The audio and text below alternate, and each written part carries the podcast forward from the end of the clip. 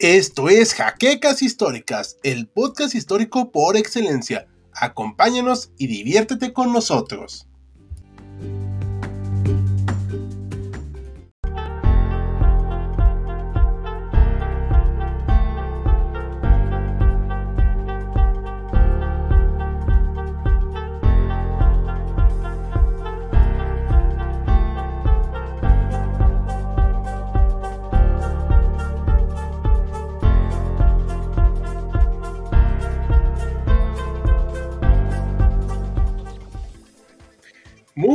Buenas noches, historiadores. Estamos en esta cálida noche aquí en la Ciudad de México y hoy vamos a hablar de un tema muy padre, muy bonito, el cual pues va a ser muy llamativo para todos ustedes. Ahorita lo comparto, que se va a tratar acerca de las guerras romano-germánicas. Recuerden que ustedes lo eligieron, si no les agradó, pues la mayoría votó por esto.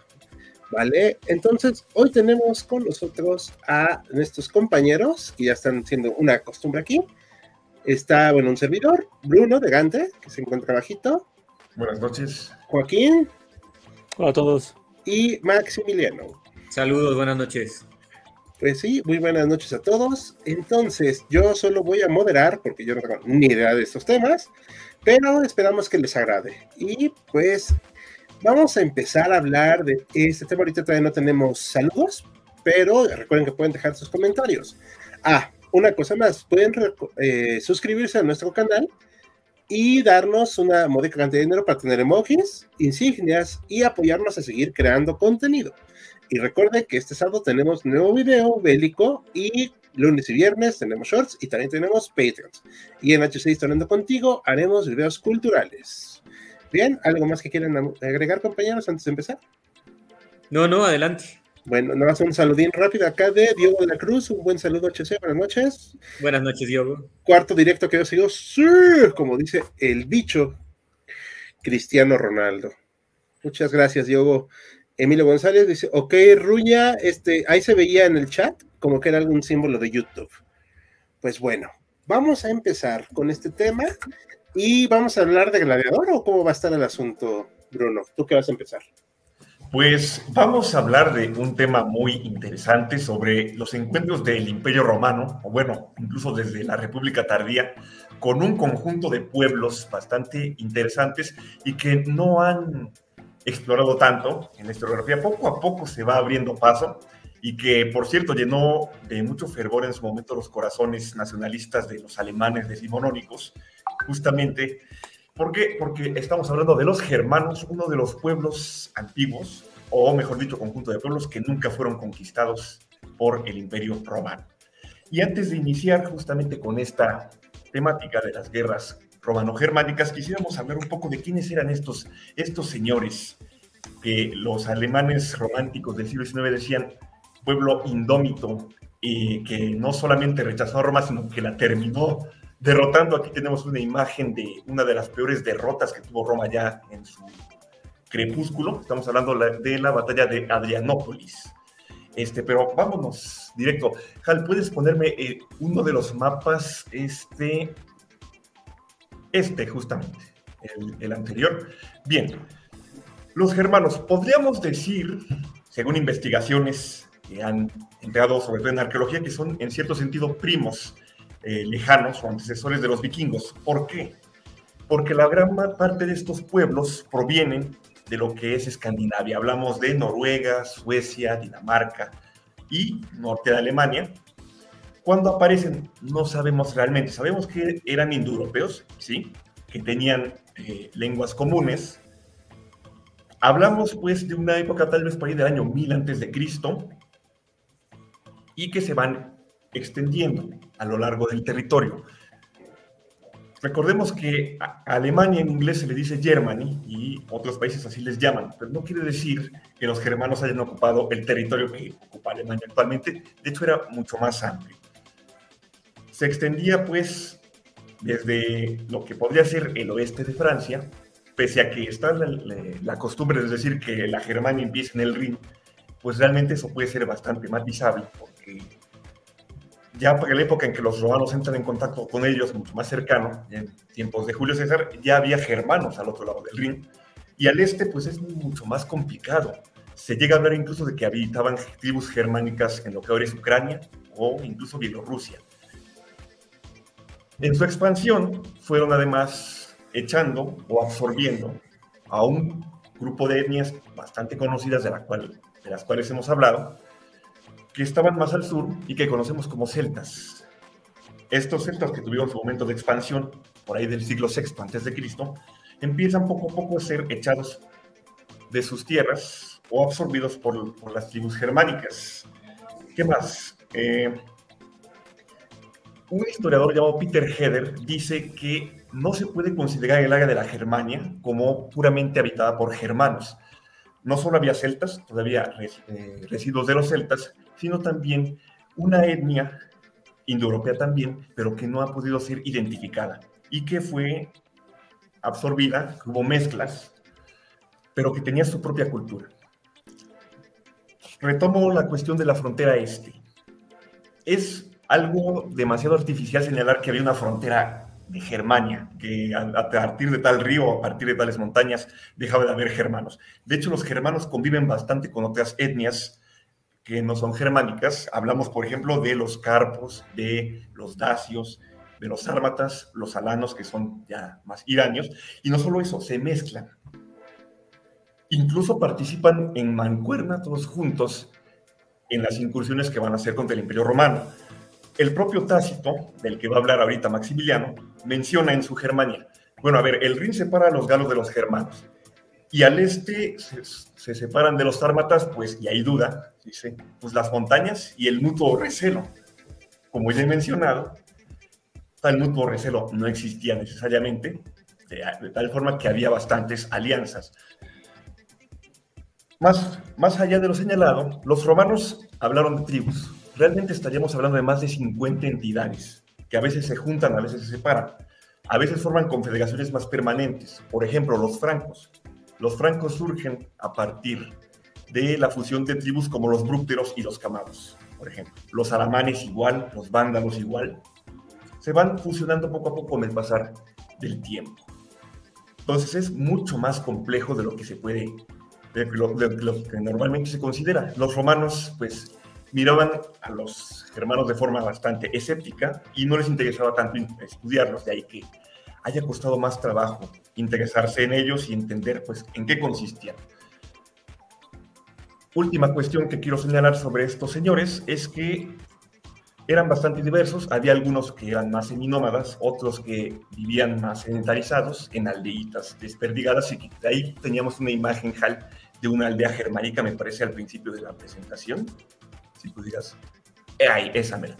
Esta es un ejemplo de una aldea germánica de principios del siglo I después de Cristo, donde pues viven desperdigados, a veces se unen para saquear otros territorios germánicos y a veces se unen para cruzar el Rin, que se vuelve cada vez más frontera romana.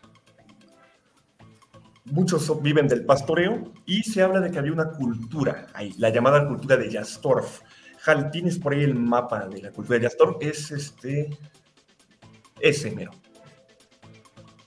Justamente podemos ver en el área roja la cultura de Yastor, en lo que es el sur de Dinamarca, el norte de Alemania, donde se desarrolló una edad del hierro tardía. Y al sur están los celtas, la cultura de la Atene y la cultura de Hallstatt. No son excluyentes, ambas, como señalaba, se influyen mutuamente.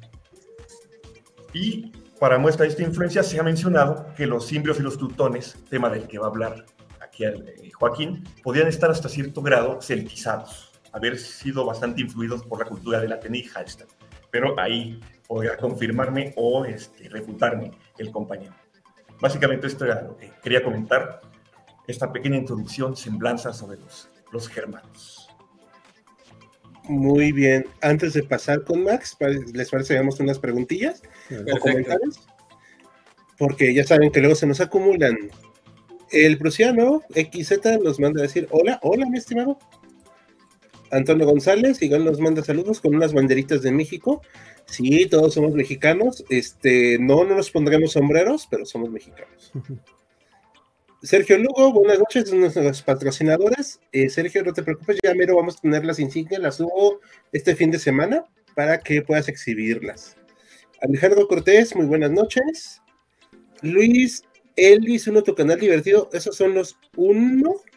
Supongo que se refiere a los unos. Probablemente a lo mejor el corrector le Dejó una mala en pasada. lugar de unos. Si nos puedes decir bien a qué te referías, Luis, con mucho gusto revisamos. Acted Tour nos dice Maximiliano II de Habsburgo, exactamente. Nos Desde los Chitlan, al parecer. Sí, y a que no nos lo fusilen, con eso está bueno. Ok, este, pues bueno, vamos a pasar, no sé si quieran comentar algo, chicos, antes de pasar al siguiente punto. No, adelante. Adelante. Perfecto. Ah, comentan rapidísimo esto. ¿Van a hablar de Dax- Máximo Décimo Merilio?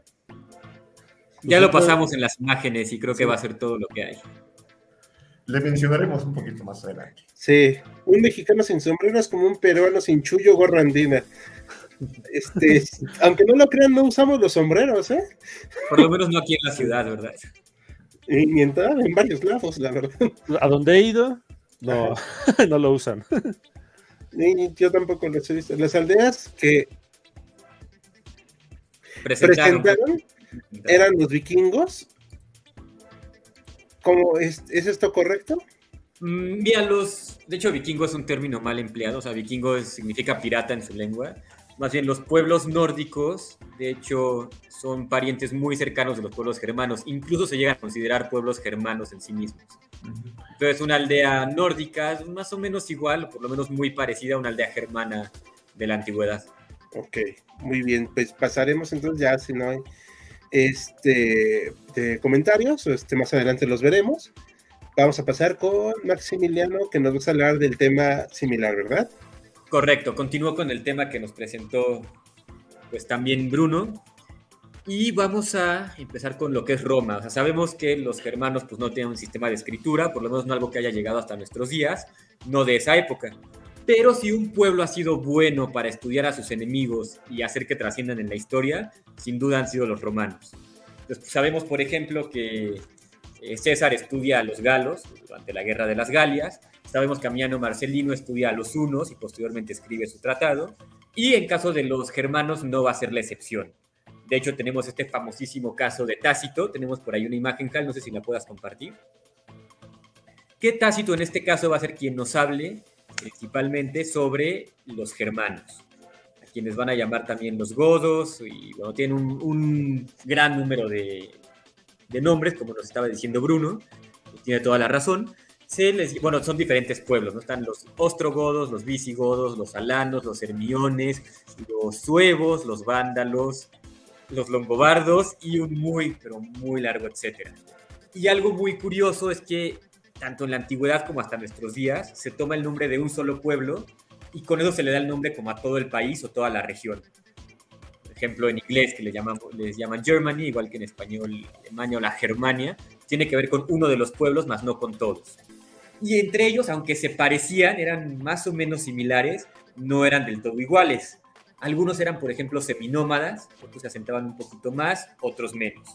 Tácito es muy eh, gracioso al describir todo esto, porque nos va describiendo algunos eh, rasgos físicos o características de su vestuario que nos permiten identificar a uno y a otro. Por ejemplo, en un caso nos dice, bueno, este pueblo en específico se peinan de lado y se colocan un moño. Entonces, el moño si es azul, podemos saber que pertenecen a X o Y pueblo germano. Algunos son un poco más aguerridos, otros están haciendo pactos con Roma y otros se niegan rotundamente. Algo que sabemos sobre ellos es que su dios, van a tener varios dioses a lo largo de la época, pero en el tiempo de Tácito y en el tiempo del imperio que está apenas comenzando, su dios principal va a ser Twistón, así como suena, Twistón, no es un dios muy común, o sea, no lo ubicamos tanto como sería un Zeus, como sería un Odín, incluso un Júpiter, pero bueno, sabemos que lo tenían bien identificado ellos, y de acuerdo con el mismo Tácito, su religión era bastante simple, ¿no? incluso más simple que la de, por ejemplo, los galos o la de otros pueblos, porque de acuerdo con Tácito, solo adoran lo que pueden ver. O sea, ven el sol, hay un dios del sol, ven el cielo, hay un dios del cielo, pero más allá no se detienen a pensarlo, no se detienen a ver como qué más puede haber, no, no, no filosofan mucho en este sentido vamos a ver también que eh, el tema de la guerra es algo pues, muy importante para ellos, de verdad muy importante. Tácito nos dice que era una costumbre entre varios pueblos germanos que cuando cumplen la mayoría de edad, o por lo menos la edad para ir a la guerra, se dejan crecer la barba. Tanto la barba como el bigote, el vello facial, y se coloca en un anillo de hierro, que es tomado así como algo vergonzoso, como algo mal visto. Y ahí el pacto, el tratado, costumbre, es no cortarse la barba, no afeitarse y no quitarse el anillo hasta que hayan asesinado a alguien en la batalla. Mientras no hagan eso, son tomados así como un ciudadano de segunda, o sea, no han cumplido con su deber como germano. Ah, les voy a citar un fragmento de Tácito muy interesante, habla sobre la guerra y sobre el, papel del jefe en, este, en la batalla. abro cita. En el campo de batalla es vergonzoso para el jefe verse superado en valor y es vergonzoso para la comitiva no igualar el valor de su jefe. Pero lo infame y deshonroso para toda la ida es haberse retirado de la batalla sobreviviendo al propio jefe. El principal deber de fidelidad consiste en defender a aquel, protegerlo y añadir a su gloria las propias gestas. Los jefes luchan por la victoria, sus compañeros por el jefe. Fin de la cita. Podemos ver que el jefe pues, tiene un papel fundamental, sobre todo en cuanto a la guerra, no tanto en la religión, no tanto en este sistema de las creencias espirituales, pero total y completamente en lo bélico el jefe tiene que esforzarse más que todos, de hecho lo elegían entre los mejores guerreros, y su misión es pelear mejor que todos, mientras que la misión de quienes lo acompañan es pelear igual que él y protegerlo a toda costa. En caso de que alguien se retire mientras el jefe sigue vivo, pues es algo de más deshonroso que puede cometer un, germano. Un poco más adelante nos dice, y abro les parece de apocados y cobardes adquirir con sudor lo que puede lograrse con sangre. Fin de la cita. Pues, aquí nos dicen que pues no eran así como que muy civilizados en ese sentido, ¿no? no les gustaba la diplomacia y preferían pelear. Para todo era la guerra, lo bélico y así como conseguían todo lo que se pudiera. Y finalmente nos deja por acá. Ah, bueno, la cita ya, ya se las había compartido sobre la barba. No se la cortan hasta que hayan capturado a alguien, bueno, asesinado a alguien en la guerra. Entonces vemos aquí que la guerra es como su principal razón de ser en la vida y mientras no guerreen y no maten a alguien en la guerra, pues son tomados como algo pues, no tan valioso como podrían llegar a ser. Ahora, saber, bueno, no, no, nos queda del todo claro por qué Tácito escribe sobre los, los germanos, ¿no? Se tienen algunas teorías, y por ejemplo, una de ellas, que me parece de las más interesantes, es que habla de los germanos, que son los principales enemigos de los romanos en ese entonces, para exaltar su civilización, digamos, primitiva, digamos, más básica que la de los romanos, de acuerdo con ellos mismos, pero exaltando que no son corruptos y que su civilización es más pura. Mientras que la de los romanos, por mucho imperio y por muchas leyes que tuvieran, pues era ya algo corrupto y algo que había que corregir. Admiraba a los, a los germanos en este sentido.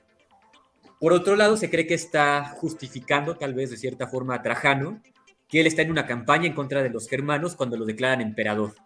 Y él no regresa inmediatamente a retomar su título, sino que se queda a continuar la, la campaña y después de eso ya regresa a lo que sería Roma para ahora sí reclamar su título de emperador. No sé hasta aquí si tengamos alguna duda, comentario.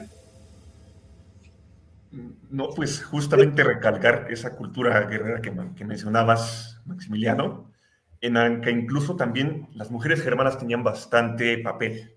Por ejemplo, se sabe en las batallas las mujeres, cuando, si no es que participaban, que también se sabe que llegaron a empuñar las lanzas, que era el arma más común, porque la espada era más de la nobleza, carajera, en plena batalla ponían los carros con los utensilios y estorbaban la huida a sus esposos y decían, vuélvete al campo de batalla, aquí no vamos a dejar que nos humille el enemigo, o qué, vas a ser cobarde.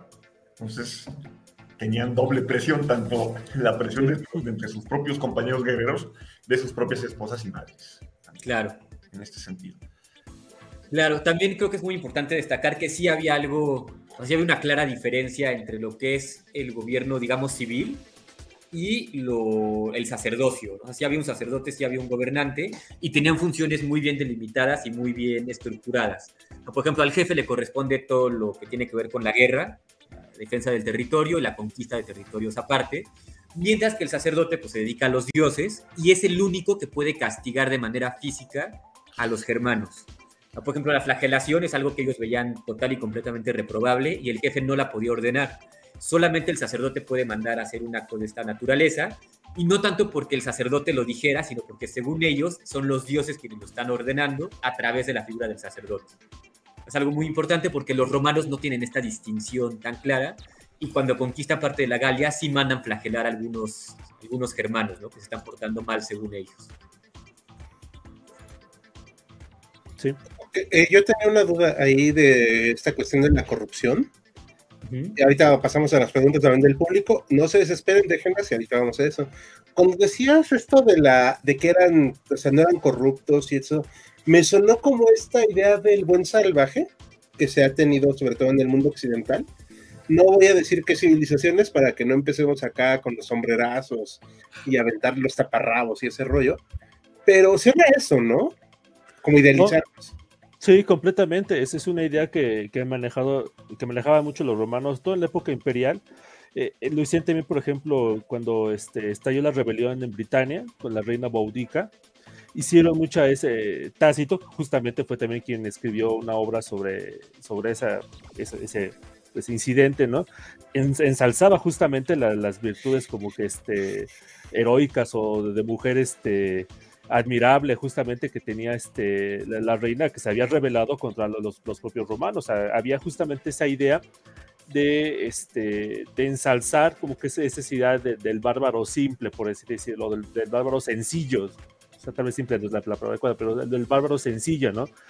Que, este, que no, no, se, no sea contaminado por las este, inmoralidades este, de, la, de las luchas este, pues, internas que hay en la política romana. Ahorita que, que pasemos justamente algunos episodios en particular, pues ahora sí que las luchas políticas que hay entre los distintos senadores romanos, entre los distintos políticos, son tremendas. Ahora, hay que aclararlo, este es un prejuicio en cierta manera, porque entre los propios germanos, y también lo vamos, lo vamos a ver, también le había sombrerazos, por así decirlo. Claro. Sí, pues se daban sus trancazos, ¿no? Sus cocolazos ellos. Sí. Sí, de hecho, entre ellos mismos se dice que se tenían miedo y estaban en constante guerra, ¿no? En constante estado de batalla. Ok. Pasamos a unas preguntas del público. Adelante. A ver, eh, generalizado el sombrero por parte de los estadounidenses, eh, el sombrero mexicano. Pues sí, se, se vuelve un cliché. a punto, bueno, sí ya. ¿Cómo fueron las in- incursiones escandinavas sobre las tierras germanas de Roma? Eh, Hasta donde yo sé, eso no sucede. O sea, los escandinavos empiezan a movilizarse ya en la Edad Media, ya que Roma cayó y ya que están. Ah, bueno, hay una teoría de que los godos vienen de justamente de- del sur de Suecia. Ujú. Sí. Y- Pero obviamente, obviamente no es que bajan de Suecia y al año siguiente ya están entrando este, en territorio romano. O sea, es un proceso que lleva décadas. Ujú. Sí, no es que hasta más. No sé si se estará refiriendo a estas incursiones sajonas Maximiliano y Joaquín que hubo ya en siglo III después de Cristo, piratería sajona en la zona del norte de la Galia. Ujú. Ya ven que los sajones estaban En asentados. Inglaterra. Ujú. Ujú. Sí, también. Puede ser, sí. Sí, porque los sajones venían de. ¿Venían de Dinamarca o venían de, de los cortes Noruega? Están No en Dinamarca y el norte ok. de Alemania, o sea, lo que es Ah. Frisia. Dinamarca es Escandinavia. Correcto. Pasamos a la siguiente. Sí, pregunta. ¿La conquista de los pueblos germanos fue por interés en recursos para pacificar la zona? O sea, como para llevar democracia y libertad a Germania. ¿o No, bueno, recursos no había. Bueno, sí había, Mm. pero eh, nada demasiado este, interesante, por así decirlo. Por lo menos los en. Sí, exactamente. Algo muy preciado era el ámbar, pero así para que los romanos internaran en esos bosques. todos Por ámbar. Para... Era más la búsqueda de una frontera segura. Totalmente de acuerdo. Por un lado, sí. Sí, estoy de acuerdo con Joaquín. Y además los romanos tenían como esta idea de que tenían la misión de civilizar el mundo, ¿no? Y para ellos civilizar es romanizar. O sea, que hablen latín, que adoren a Júpiter, que reconozcan el derecho romano, Que iban en y iban a extender hasta donde pudieran. Perfecto. Ah, eh, ¿Los germanos eran muy belicosos según los romanos? Sí, bueno. Pues sí, al 100%. Pues mira, no sé, pero hay una película muy buena que se llama Gladiador y pues empezó, digo, para retomar la imagen y que no quede sin usarse, que pues empieza literal, ¿no? Con los trancazos a los germanos, o sea, Así es. Bueno, es que eso de que los germanos eran muy belicosos es, aplica para los germanos, aplica para los celtas, para los romanos, para los hispanos, para todo pueblo. Sí, exactamente. Nadie se salva. Sí, exactamente. La guerra es algo natural al, a las sociedades humanas. Ahora sí es muy interesante esto que mencionan porque sí es cierto, o sea, la película de Gladiador comienza con una guerra contra los germanos. Y si no mal recuerdo, el emperador le dice a Máximo algo así como, ¿cómo van a recordar, no? Como el sabio, como el tirano, etcétera. Y si no mal recuerdo, es recordado, o sea, su, su apodo es Marco Aurelio el Germánico, ¿no? O sea, el que pelea contra los germanos. Así como está el Escipión el Africano, Claudio Gótico, etcétera, pues Marco Aurelio es Sí, de, hecho hay muchos generales, sobre todo ya en la época del imperio, que usan el título de, germánico. Sí, fue muy constante la guerra en contra de los germanos. ¿no? Sí. Eh, no sé si quieren comentar algo más, chicos. Sí, solamente rapidísimo, Hal, ¿tienes por ahí un mapa sobre la distribución de las tribus germánicas? Quería rapidísimo presentar ese, el, el anterior. Sí, solamente para mostrar que además lo que venía exponiendo, de que en el espacio al este del Rin y al norte del Danubio, no es que todo el mundo sea germánico. Como pueden ver en la imagen, hay varios espacios, o sea, las tribus no están todas pegadas entre sí. Y en esos espacios podían vivir otras etnias, pueden ser celtas, o esta etnia desconocida que les mencionaba, o incluso eslavos, que también tendrán sus contactos. Básicamente eso que queríamos señalar. Perfecto. Uh, comenta aquí Actatur era en sí si los romanos querían pacificar sus fronteras, ¿por qué no avasallaron los pueblos fronterizos o las tribus para garantizar la paz en sus fronteras? Pues, pues, de hecho lo hicieron. Digo, no avasallar como en el sentido medieval de la palabra, pero sí se romanizó hasta cierto punto y se les daban privilegios, ¿no? Como a los generales, a los nobles, les damos la ciudadanía romana y esperamos que pacifiquen la frontera y que nos defiendan en caso de, de ataques, ¿no? Externos. Ciertamente Germán es una de esas excepciones y ahorita vamos a ver por qué. ok, muy bien. ¿Algo más que quieran comentar, chicos? Mm, por el momento no. Bueno, yo, otra duda que me surge. Entonces, esta, bueno, a mí me enseñaron así, que siempre era esta cuestión de que había, eh, pues, ¿cómo decirlo? No peregrinaciones, sino movilizaciones de población, ¿no? o sea, migraciones constantes. ¿Por eso se daban los choques? ¿O eran campañas también? ¿O era un, poco de ambas? Eh, tiene, ajá, tiene demasiadas eh, causas este movimiento. Todos hemos escuchado cuando hablamos de las civilizaciones antiguas hablar de los eh, indoeuropeos o proto-indoeuropeos, ¿no? Y de hecho es muy interesante ese tema porque se cree, bueno, muchos historiadores gente que estudia la prehistoria, habla sobre oleadas, o sea, llegan diferentes pueblos de origen europeo a lo que hoy en día es Europa. Y es muy interesante desde el punto de vista religioso, por ejemplo, porque se sabe que ya había civilizaciones ahí antes de los indoeuropeos, que eran civilizaciones agrícolas, ya habían abrazado la agricultura y por lo tanto tenían no dioses, sino diosas, diosas de la madre tierra, por ejemplo, porque se relaciona la fertilidad de la mujer con la fertilidad de la tierra. Y estos indoeuropeos que van a ser nómadas total y completamente, son guerreros, son conquistadores, y sus dioses van a ser masculinos, como el dios del cielo, que los guía durante la noche, ¿no? Cuando ellos se van moviendo a través de las estrellas o a través del sol. Entonces, los indoeuropeos van a llegar, van a conquistar a todos estos pueblos que se ven asentados en lo que hoy en día sería Francia, Germán, bueno, Alemania, Italia, incluso Grecia, y se van a, o sea, van a tener este choque cultural que se va a ver a través de la religión. Por ejemplo, van a llegar los dioses masculinos y van a tener esta hierogamia, o sea, este matrimonio sagrado con las diosas femeninas que ya había ahí. O sea, de esta manera van a surgir los matrimonios como Zeus y Hera, como Odín y Freya, como Júpiter y Juno, etc. O sea, va a ser esta, como la diosa de la tierra, la diosa de la fertilidad, con el dios de la guerra, el dios, eh, digamos, el masculino, el líder de los ejércitos. Es algo muy interesante. Y estas oleadas pues van a continuar durante siglos y siglos y siglos. Ahora, como bien decía Bruno, pues no solamente es esto, ¿no? También van a haber intereses políticos, intereses militares, y va a haber este constante choque entre lo que sería más o menos Oriente, el Oriente, digamos, no civilizado, y Occidente. No si quieren agregar algo ahí. Sí, rapidísimo, abordando la pregunta de Hal, que igual entraremos, yo diría que son las dos, tanto migración como incursiones de saqueo. Y es que pues, viajemos dos mil años en la historia, a lo que ahora es Alemania y Polonia, y Ucrania, Dinamarca, son ecosistemas que tienden a ser un poco duros o bastante duros en esa época, no pueden sostener tanta población. Entonces la gente tiene que emigrar. De hecho, como mencionaba Joaquín, esta teoría del movimiento de los godos que rescata este cronista Jordani, que habla de Escandinavia justamente como un semillero de pueblos, es que cuando se acaba un recurso, las tribus compiten entre sí y los que pierden se tienen que mover. Entonces va haciendo ese desplazamiento.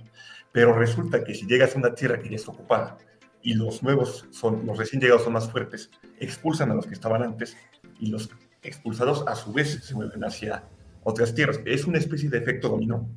Eso podría explicar algunas de las guerras que vamos a tener. Lo vamos a ver un poco más, más adelante.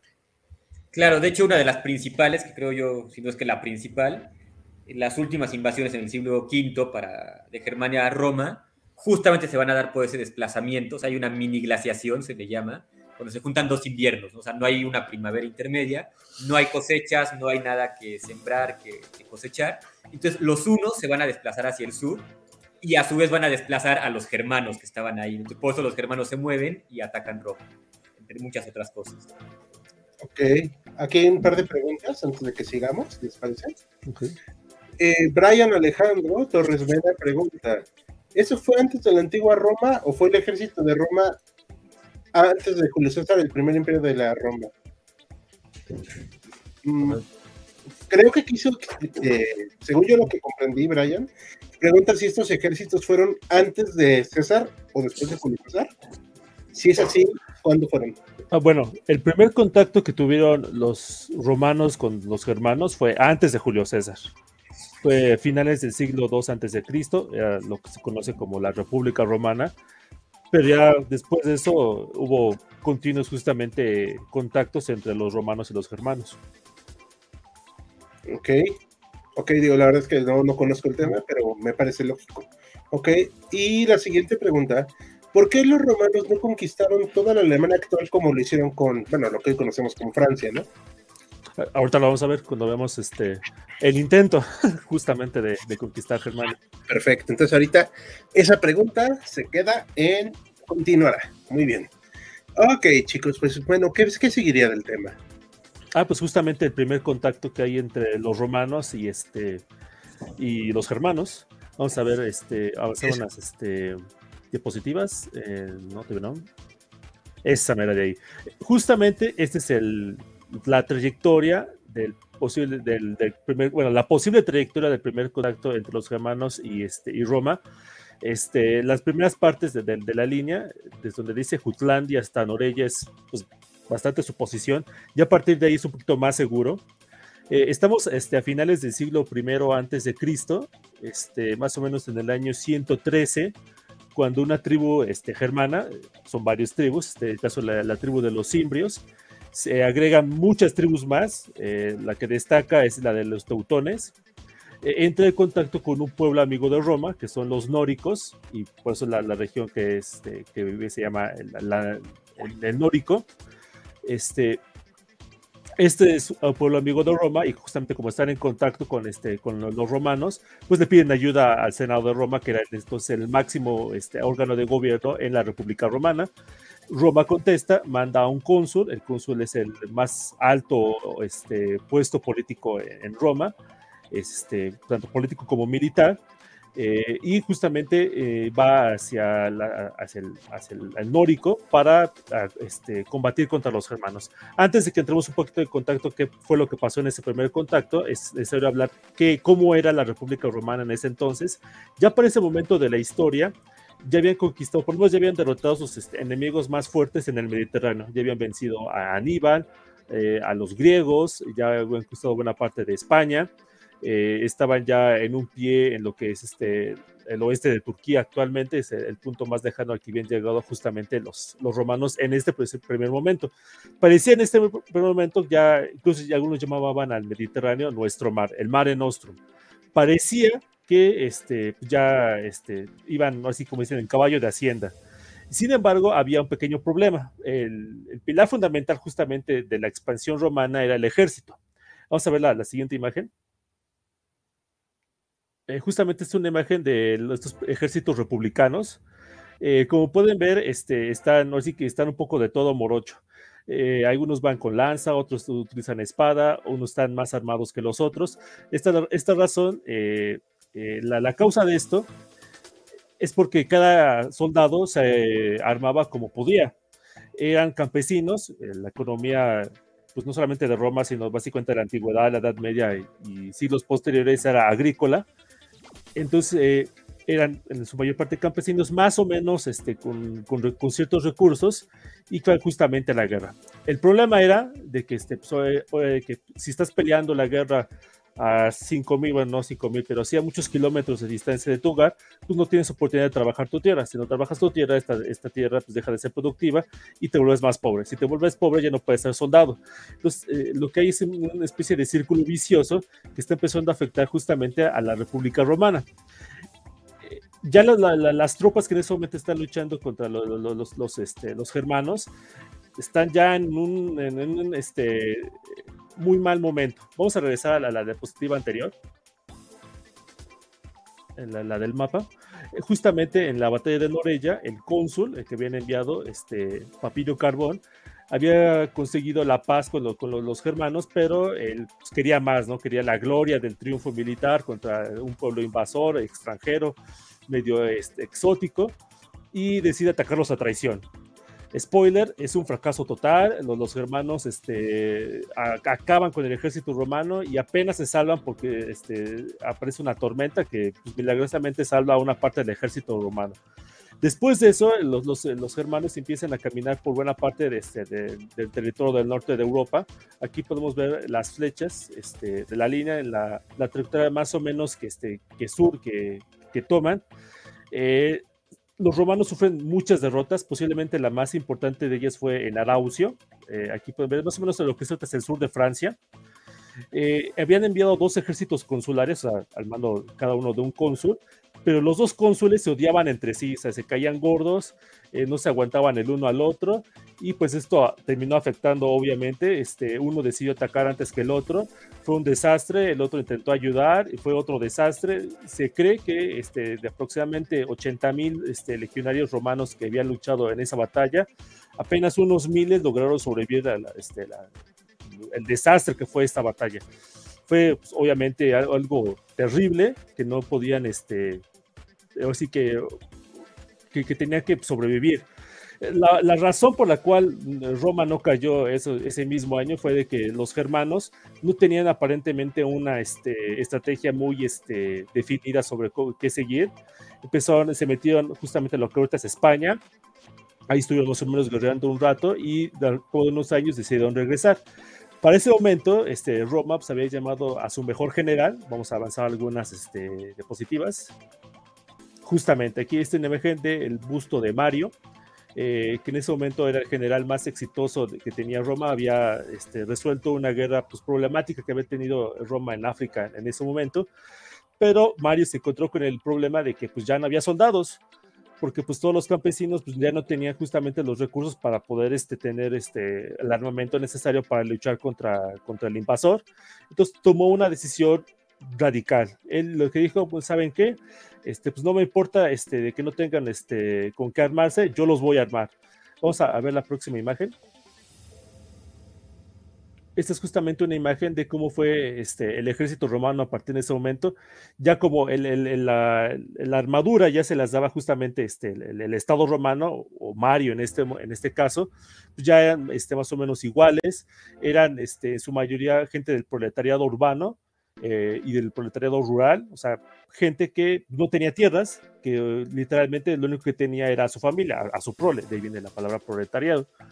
Entonces, eh, se les prometía justamente una pequeña recompensa, eh, se les daba un salario y se decía, bueno, si, si luches para el Estado romano durante cierto tiempo, al final te vamos a dar una parcela de tierra para que puedas retirarte tú y tu familia.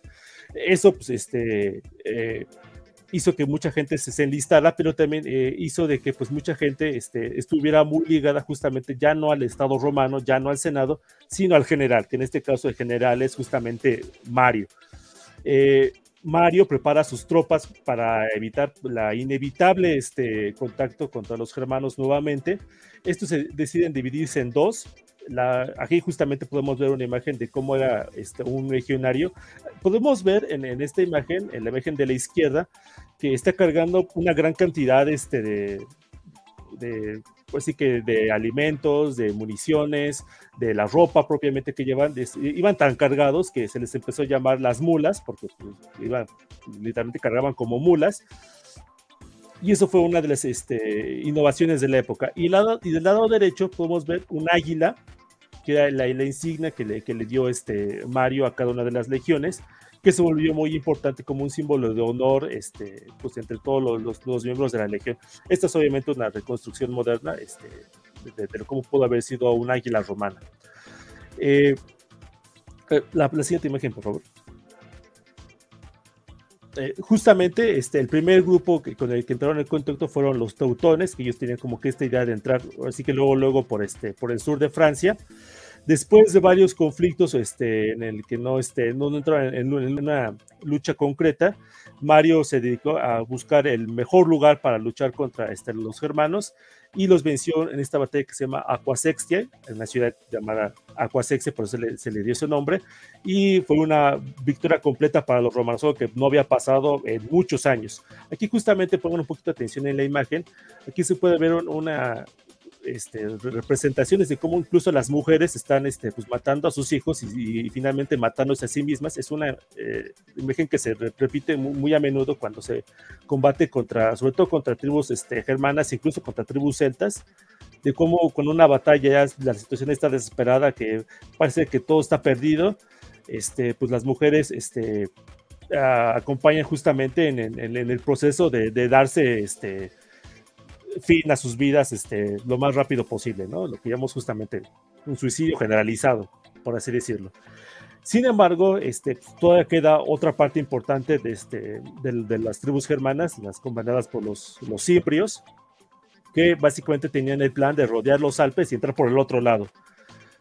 Eh, aquí podemos ver una, vamos a regresar un poquito al, al, al, mapa para que nos quede un poquito más claro. Aquí, justamente podemos ver Aquasextia y Vercelas, que son las dos batallas en las que los romanos logran este, vencer a, los, este, a los germanos. Pues básicamente lo que hicieron los, la segunda tribu fue darle la vuelta a los Alpes, esas montañas gigantescas que separan a Italia de, del norte de Europa, para poder entrar y finalmente lograron este, entrar en contacto. Si se cuenta que, este, que los imbrios no, no, no, no, sabían qué les había pasado a sus, este, a sus compañeros, a los teutones. Y, este, y, le, y nada más llegaron con Mario y dijeron, ¿saben qué? Lo único que queremos son tierras para poder asentarnos y vivir en paz. Y que Mario les dijo, ah, sí, claro, no se preocupen, les vamos a dar las mismas tierras que sus hermanos teutones. O sea, básicamente se refería a la tierra que cubría sus, sus, sus tumbas. Los imbrios este, cacharon la, la indirecta y, y, así se enteraron más o menos de qué fue lo que les, les había pasado a sus compañeros. Pero aunque eso les dio mayor este, furia para luchar, este, no sirvió. Las, las tropas romanas ya eran mejoradas en ese sentido y lograron vencer a los, a los germanos en esa batalla de Bercelas, que está más o menos por donde está el río Po. Vamos a avanzar un poquito la, la, las, este, las imágenes. Aquí podemos ver una representación, obviamente es una representación muy moderna de cómo fue este, en la batalla de Bercelas. Más adelante, en la siguiente diapositiva, vamos a ver una imagen de cómo los soldados romanos están justamente levantando en, en hombros a Mario, este, como el, el gran vencedor este, de, de, de, los germanos. Al, al vencer, al, al, salvar en ese sentido este Mario a, a, Roma de la amenaza germana, o sea, fue tan grande la, este, la hazaña que logró Mario en esa época que se le dio el título del tercer fundador de Roma, o sea, para que nos demos una idea de, de, de la, del logro que, que le, reconocían los romanos a, a, Mario, pero cambió justamente la República para siempre y, y, desde ese momento se inició un, un, proceso que tardó décadas, pero que culminó justamente lo que llamamos el Imperio Romano. Y este, este es otro tema que vamos a hablar. No sé si quieran este, hablar de preguntas que tengan el, el público. Dame un segundo, tengo que reactivar el micrófono para sí, no. Claro, adelante. Eh, aquí comenta Alejandro Cortés si no existía algún reino como los partos en esta zona. Ah, justamente aquí en este mapa podemos ver, están este, en el extremo oriental. Lo voy a mover. Ujú. No, no, pero es este en la, en la zona, lo, lo más al oriente que, que se puede ver, Perdón, ¿qué es el oriente? No, yo no ubico. al- a, la derecha. Ah, ok. Sí, sí, no. Sí, justamente ahí, está- ahí están los partos, pero los partos, aunque también son un pueblo indoeuropeo, se cuecen aparte. Correcto. Ok. O sea, aquí esta Rosita, o sea, sí alcanzaban a llegar los, este, los romanos.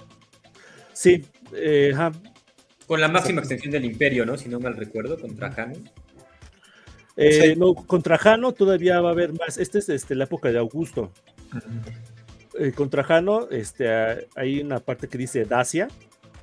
Bueno, Eh, sí, o sea, llega a la máxima extensión ah, del imperio. sí, pero eh, aquí en este, en este mapa todavía no está, no forma parte justamente del, del Imperio Romano. Incluso Sí. llegó a conquistar durante un tiempo el, el reino de los partos, este Trajano. Mesopotamia y Armenia. Sí, Sí, exactamente. Aquí lo que me sorprende eh, por cuestiones geográficas es que llegó hasta Crimea en Ucrania. Sí, aunque bueno, técnicamente, eh, más que romanos, eran un pueblo amigo de los romanos. Era un reino cliente más que estar directamente sometido, era un reino aliado, el reino del, del Bósforo. Y bueno, la pregunta que hacía el usuario era que si había un reino más o menos unificado al este del Rin o al norte del Danubio, creo que el- la máxima equivalencia que podríamos hacer es Dacia, justamente. ¿no? Esta, que no es germánica, es Geta, es de etnia Geta, este, que tiene dos periodos de auge, uno en la época de Julio César, que es con este rey de vista, y otro que ya es en época de finales de Domiciano, y con Trajano, que es de Seba. Pero ahora sí que en Germania no, no hubo. De hecho, ahorita nos va a mencionar Joaquín a un caudillo que intentó hacer algo similar, creo, tal vez, pero finalmente no, no lo logró concretar. Sí. Ok, está muy interesante. Aquí que este, se reporta a Dr. Lycan, ahorita no hay más preguntas, este, pero no sé si tengan algún comentario ustedes, compañeros. Eh, ¿no? ¿Algo más que quieran comentar de esta situación de los hermanos? No fue el momento. Pues no, por lo pronto creo que no, no sé tú, Hal, si tengas alguna duda o comentario hasta aquí. Eh, más bien esa, más que una duda, es un comentario, como dicen en los molestos, este, es en las pláticas, ¿no? En los conversatorios. Oye, bueno, ya hablando muy en serio, aquí me sal- salta esta representación de los romanos republicanos, ¿verdad? Sí, Eh, bueno, yo tengo mi ignorancia en cuanto a esta idealización de Roma así como ya muy imperial. O sea, pero sí hay una diferencia hasta en la calidad, ¿no? Y el estilo de sus armaduras, sus escudos. Sí, eh, por ejemplo, esa imagen que, que vimos al principio de, de la presentación de, de la película Gladiador, Ahí voy, voy, voy Ahí voy, ¿eh? Y ahorita ya Ah. llegó. sí, eh, esas, esas armaduras ya son del siglo I, o sea, ya, ya estamos en la época imperial. Eran caras, precisamente por, por eso justamente fue hasta esa época que se empezó a usar ese tipo, ese tipo de, de armaduras. Y de hecho, pues duró más o menos dos, tres siglos con ese tipo de armaduras. Lo que sí se usaba mucho era lo que llamamos como cota de malla, que exactamente como aquí, eh, es, este es un pueblo este, godo. Los godos también llegaron a usar este, cotas de mallas, sobre todo cuando entraron en contacto ya más adentro con, con la época romana, con el, el territorio romano pero los propios romanos eh, lo, lo usaban este, con bastante frecuencia. Eran también caras, pero no tan caras como las, las otras este, armaduras. Perfecto. Creo que eso es muy importante lo que están diciendo ahorita. Eh, Por ejemplo, la armadura que lleva Máximo en la, en la imagen es una lorica segmentata, ¿no? que ya es como muy característica del Imperio Romano, ya homogeneizado, ya institucionalizado. Eh, Máximo, esas guerras tienen lugar como entre el 180 a 190 después de Cristo, siglo, siglo segundo, y algo muy interesante también es que la palabra soldado, como tenemos hoy en día, viene de sueldo. O sea, son, son militares a los que ya se les está pagando de una manera regular y homogeneizada. Que es algo muy importante y es uno de los grandes aportes del Imperio Romano pues, a, la, a la cultura militar.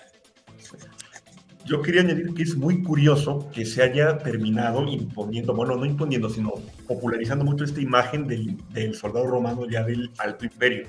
Es bastante curioso porque, como mencionó Joaquín, no usaron ese uniforme por tanto tiempo. Sobre todo porque mencionaba, pues la lorica segmentada es bastante cara.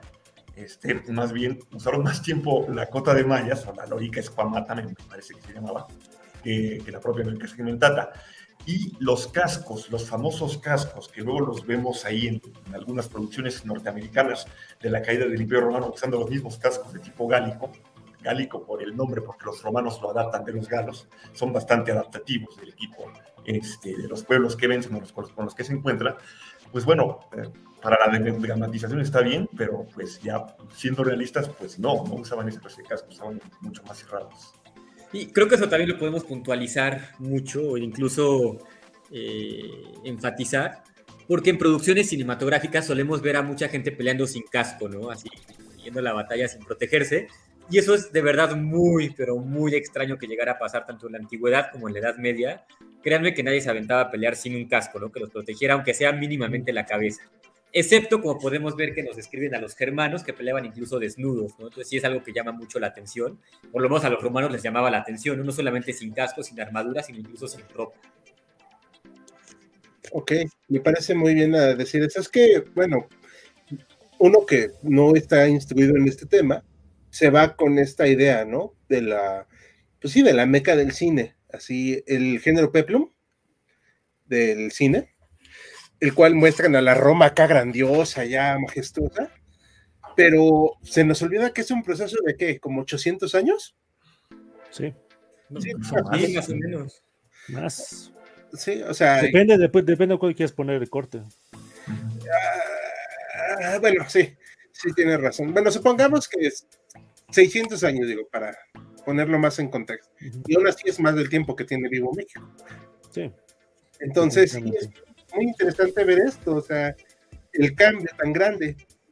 Ya tenemos más preguntas, si les parece bien. Sí, vamos. Capitalista nos saluda, buenas noches, hace un rato no te veíamos, muchos saludos. Una pregunta, con la lógica, con la palabra con F, porque luego se enoja YouTube. Mussolini nunca debió hablarse con Don Bigote porque sus pueblos fueron históricamente rivales. Ah, es una pregunta interesante. Yo creo que habría que matizar, o sea, efectivamente fueron rivales, pero creo que hacen alusión como a estos orígenes primitivos, ¿no? Orígenes heroicos, míticos de cada pueblo, que en el caso del canciller alemán, pues serían los germanos, y en el caso de la persona que empieza con M serían precisamente los romanos. Sí. Dato, Tenía su nombre de un famoso prócer latinoamericano. Su papá era admirador de ese prócer, ¿no? el nombre. No pude evitar el chiste, disculpen ustedes. con Picayelo. Eh, por cierto, Max, digo, ahí y comentario en general, el Mussolini no es problemático con YouTube. Ah, no, puedo decir Benito Mussolini. ¿Es tan poco respetado? que no le YouTube lo en cuenta. Ajá. Es más problemático hablar del propagandista del señor del bigote que de Benito Mussolini. Mm. Así. No, es suficientemente ofensivo como para censurarlo. Entonces. Es que al final lo hicieron piñata y pues ya no le tienen respeto. Pero sí, o sea, algo muy interesante de Benito, este, ese chiste de lo del prócer de aquí, es que él sí tomó esta idea de Roma en cuanto a algunos estilos, ¿no? Al, a la fascia, al águila, pero se quedó muy corto en todo su, en toda su mitología, por así decirlo. O sea, le faltó carnita a su idea, a mi parecer. Pero bueno, ahí es una cuestión para otro día. Pero eso de los rivales, es que también, ahorita me acordé, y ahorita pasó otra pregunta, de cuando Francisco Franco hablaba de los españoles de hace miles de años. O sea, esta idea anacrónica de decir, es que ya éramos españoles antes, como Mussolini, ¿no? Ya éramos italianos desde antes, o el señor del bigote, ya éramos alemanes desde antes, cuando ese, ese concepto es algo extremadamente moderno. Sí, es que en parte es como una idea un poco simplista de que como esos pueblos vieron a lo que ahorita es mi país, pues son mis ancestros. Y eso no solamente, o sea, le pasa a los alemanes, a los franceses, a los mexicanos nos pasa, no nos hagamos. Este, creo que, creo que lo único que no le pasa son a los Estados Unidos por cuestiones pues, bastante obvias. Pero, o sea, o sea, creo que en general, los egipcios también, este, iraquíes, iraníes, en general, tienden a asimilar automáticamente a, los que vivían justamente hace milenios, incluso, como sus ancestros directos. En este punto hay que ser muy claro, o sea, por ejemplo, los franceses o sea, tiene más en común con Julio César que con los celtas actualmente. Los germanos, los, los alemanes tienen más en común con el Imperio Romano que con los pueblos germanos que vivían en este momento. Y así podemos pasarnos con muchos este, otros pueblos este, pues, a lo largo de todo De el la mundo. historia. Y como un dato curioso, de hecho, la- el medievalismo, el estudio de la Edad Media, tiene un auge muy importante alrededor de la Segunda Guerra Mundial, ¿no? O sea, antes, durante y hasta un poco después. Porque con estos nacionalismos todos los países europeos están buscando como sus raíces, ¿no? Los valores que hay que exaltar, los orígenes míticos de cada país y empiezan a estudiar justamente esto, ¿no? Como a los germanos, a los romanos, cuándo empieza a existir como tal Francia, Alemania, Inglaterra, Irlanda, todo eso. Voy a hacer un chiste malísimo y, y tienen derecho a darme pamba. Es como, o sea, me está diciendo que Hellboy es cierto. ¿Qué Hellboy? Ajá, la primera película. Ah, Porque no ¿No vieron? Ay, Dios mío, nadie la vio. Este, cuando, hacen, no- eh, cuando hacen sus estudios acá míticos del al- medievalismo y de los ancestros acá, de, de esta onda que tenía Adolfito, acá metafísica. Ah, ya. O sea, quitando la onda como mítico-religiosa, que de hecho no está tan mal, sí, de hecho sí. Sí, y como Indiana Jones, ¿no? Que también buscaban las reliquias de no sé cuál. Sí. Ay, Por ahí no tenemos el- la conspiranoia, pero sí, o sea, sí estaban buscando como de cuál es el origen de Alemania, ¿no? ¿Cuáles son los valores que hay que defender, que exaltar, que nos dan identidad, etcétera? Y pues casi todos, si no es que todos, se remiten a la Edad Media, a finales de la Antigüedad, antigüedad tardía incluso. Sí, perdón por mi muy mal chiste, disculpen.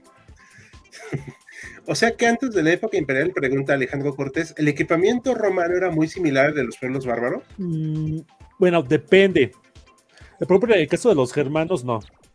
Eh, lo- los germanos incluso había casos en que prácticamente desnudos, desnudos combatían.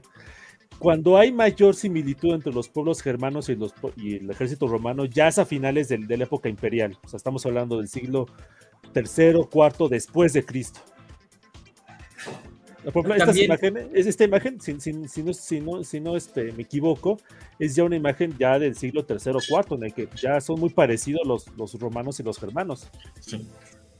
Hay una teoría muy interesante, se llama la teoría de la revolución militar, que dice que cuando un pueblo desarrolla una nueva tecnología o estrategia bélica, los demás tienen que adaptarse o perecer. Y creo que eso lo vemos muy claramente en el tema de la antigüedad con Roma, porque efectivamente ellos pelean con los galos y de ellos toman la cota de Maya, ¿no? ellos no la conocían.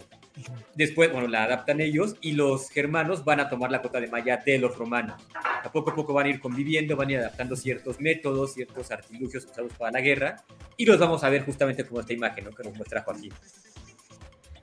Exacto. De hecho, aplicándolo a términos muy modernos, o sea, en la Primera Guerra Mundial, ¿no? O sea, se aplicó la mecanización con los blindados y terminó siendo un gran determinante para cambiar el rumbo de la guerra. Pero bueno, pues, es muy interesante esa idea. Buenas noches, una pregunta. Dice Alex Villanueva. Hola, Alex. Durante las guerras contra los germanos, ¿los romanos tenían auxiliares de Germania? Sí. Sí, ellos, cualquiera que estuviera dispuesto a servir en su ejército y fuera bueno, adentro. Los germanos en particular eran usados como unidad de caballería. Eran Eran- muy buenos jinetes. ¿En serio? Sí. Sí. Julio César los usa, de hecho, con- en su campaña de las Galias varias veces también, sobre todo ya en la época, en la etapa ya de la, la última etapa contra Vercingetorix, los usa bastante. Ujú. Y a lo largo del- de la historia se va, se va a estar recurriendo a los germanos, va a haber casos de ciudadanos, digo, digo, perdón, de germanos que se nacionalizan romanos. Un nombre por ahí, Flavio Estilicón, que es de los más conocidos, que ya es ya en época del siglo V. Sí. Es correcto. Y de hecho en tiempos ya de Aníbal, perdón, de Aníbal, no, de Atila, va a haber una confederación ¿no? de romanos con muchos pueblos germanos que pelean en contra de los unos y de otros germanos que se les salían. Ok. No sabía eso, la verdad. Sí, Muy- lo ponen como una batalla pues bastante épica, o sea, es como un- algo muy heroico, porque se alían, por ejemplo, los francos, los eh, godos, los ostrogodos, con Roma para pelear contra los vándalos, los alamanes y los hunos, ¿no? comandados por Atila. Mira, me vengo enterando. Acá, gracias Max, gracias a los tres. Teniendo lenguas tan distintas, pregunta Arcampitalista, ¿Cómo era la comunicación entre Roma y los germanos? Ah, esa es muy buena pregunta. Había intérpretes, había eh, justamente personas que habían, este, pasaban de una frontera a otra, una frontera un poco entre comillas, y que habían aprendido justamente de ambas lenguas. Esos eran los que ayudaban justamente a la comunicación entre los distintos pueblos. O sea que lo que hizo Cortés acá en, este lado del charco no es nada extraño. Sí, no. Para nada. Y era más fácil en, habiendo en, el caso del Imperio Romano, o sea, toma en cuenta que aquí en, Mesoamérica, pues eran pueblos que nunca se habían visto jamás, ni que tenían la más remota existencia y que su lengua era completamente distinta. Aquí en el caso romano, eran pueblos que estaban, que eran vecinos, básicamente. Mm. Oh, es que esa idea de la frontera es algo también muy moderno, ¿no? Sí, claro. Sí. Se, era se diluía mucho. Acá Diego de la Cruz este comentario, tío, eh, YouTube, Benito Mussolini, ¿no es el pez de Ghost? sí, pues no, no lo respeto, la verdad. Digo, por lo que sé, los estados modernos nacen tras la guerra de los 30 años. Yo al menos no le pondría una fecha definitiva de nacimiento a ningún estado-nación. Porque a mí me parece muy complejo hacerlo. Bueno, si los que nacen después de la Segunda Guerra Mundial, tal vez, ¿no? Y ahora sí, habría que ver.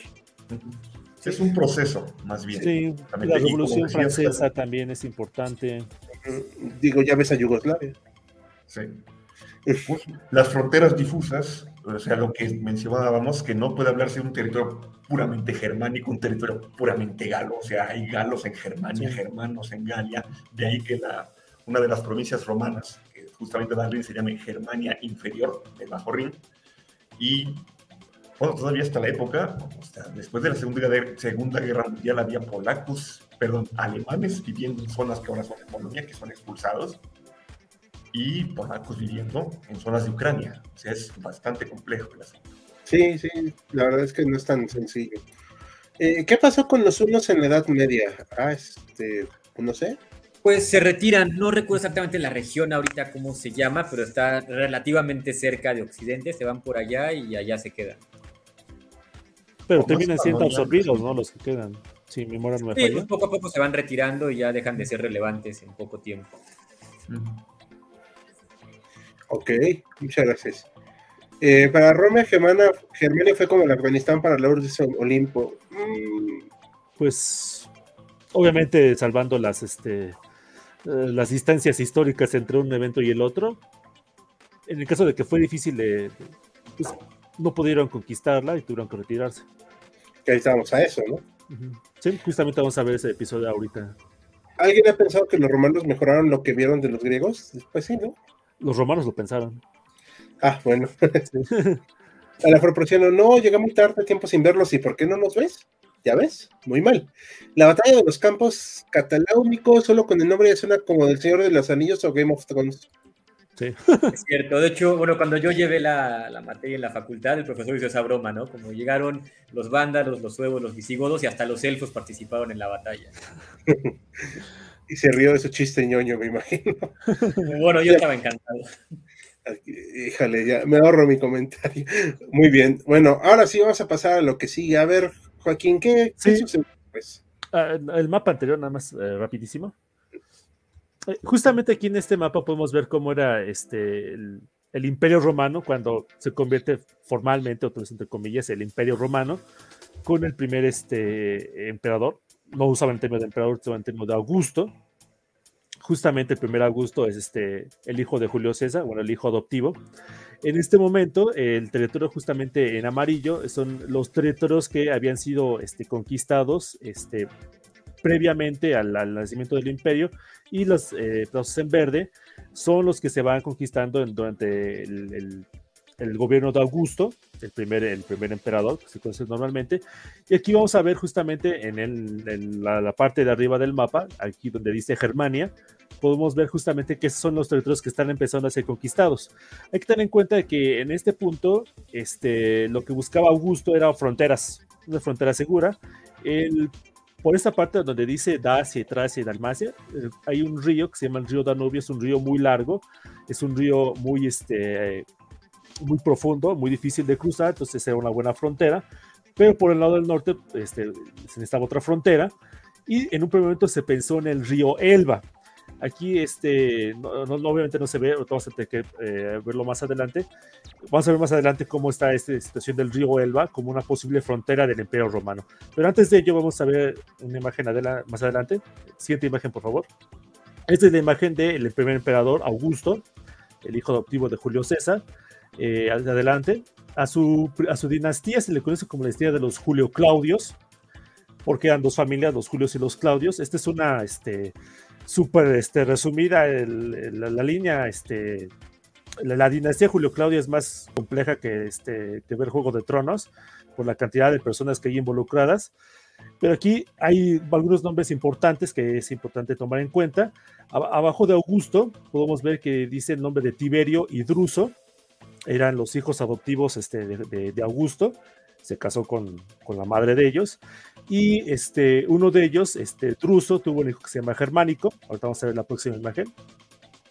Esos son, son importantes porque fueron justamente el de la izquierda es germánico y el de la derecha es Tiberio, porque fueron varios de los generales muy importantes justamente en este proceso de la conquista de Germania.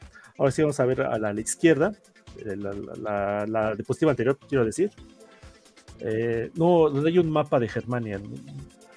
No, entonces está más adelante. A este mero justamente, este, este mapa es este, lo que era Germania en ese momento. Como se pueden ir dando cuenta, si este, más o menos conocen esa zona de Europa, no es exactamente a lo que es la Alemania moderna, sería más bien lo que sería, un poco este, guardando las proporciones, la Alemania federal, un poco guardando las, las proporciones para que nos demos más o menos una idea de qué es lo que estaban buscando. Eh, de este pedazo amarillo se puede ver que por un lado a la izquierda está un río, es el río Rin, y por el otro lado está el otro, línea sur, que es otro río, justamente el río Elba. La idea que tenía Augusto, los romanos en este momento, era eh, construir la, la, frontera en el río Elba para pues, futuras incursiones o lo, lo, que pasara. Más o menos la, la dinámica que seguían en este momento las, este, las, eh, las, conquistas romanas o las expediciones romanas eran, iban, este, combatían contra unos pueblos germanos, hacían pactos y se regresaban en invierno a, este, la, este, ¿cómo se dice? A, regresar en, en la, la, la, seguridad de las fortalezas que estaban a lo largo del río Rin. Era más o menos la dinámica que seguía en ese momento. Más o menos esta dinámica empezó más o menos en el año 10 antes de Cristo. Durante unos 15 años las cosas parecían ir relativamente bien cuando justamente empiezan a eh, estallar un problema serio en el Imperio Romano. Y no, no es en Germania, es en Iliria, lo que más o menos es eh, Yugoslavia.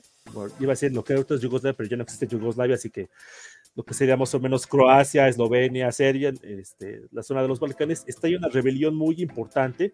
Los romanos tienen que sacar legiones de de todos lados, envían más o menos este, 100 mil hombres a, luchar contra, contra los, los, rebeldes en Iliria, porque este, está muy cerca de Roma, y posiblemente una de las zonas que está, este, que, le quitan legiones es justamente Germania.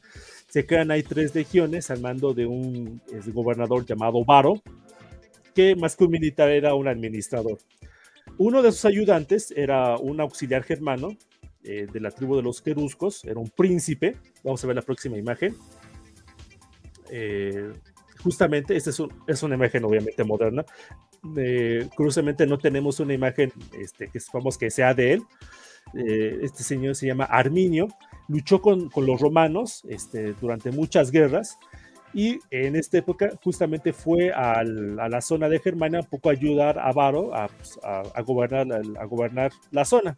Sin embargo, Varo este, cometió muchos errores, ahorita ya no voy a abundar en, en, en ese punto, cometió muchos errores y eso ocasionó un gran malestar entre los germanos, pero así como, como dicen por ahí, Varo ni enterado, ¿no? O sea, él como que él pensaba que las cosas iba, iban bien, en parte porque este señor Arminio era uno de sus amigos, uno de sus más cercanos confidentes, decía, no te preocupes, está, está todo bien, lo convence, ¿no? Le dice, no, sabes que hay una pequeña rebelión en el norte de Germania, tenemos que enviar nuestras tropas. Y dijo, ok, vamos para allá, vamos a, regresar a la diapositiva anterior.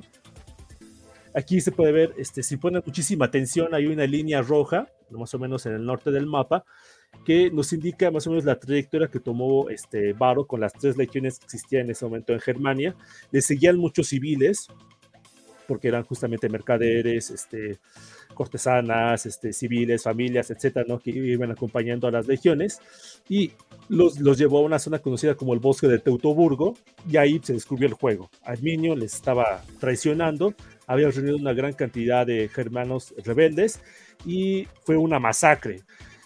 Eran más o menos 20.000 hombres, unos pocos cientos se salvaron de, la terrible masacre que se dio en, esa batalla. Duró más o menos tres días. De hecho, podemos ver una imagen de, la batalla más adelante, eh, dos diapositivos adelante, si no me recuerdo.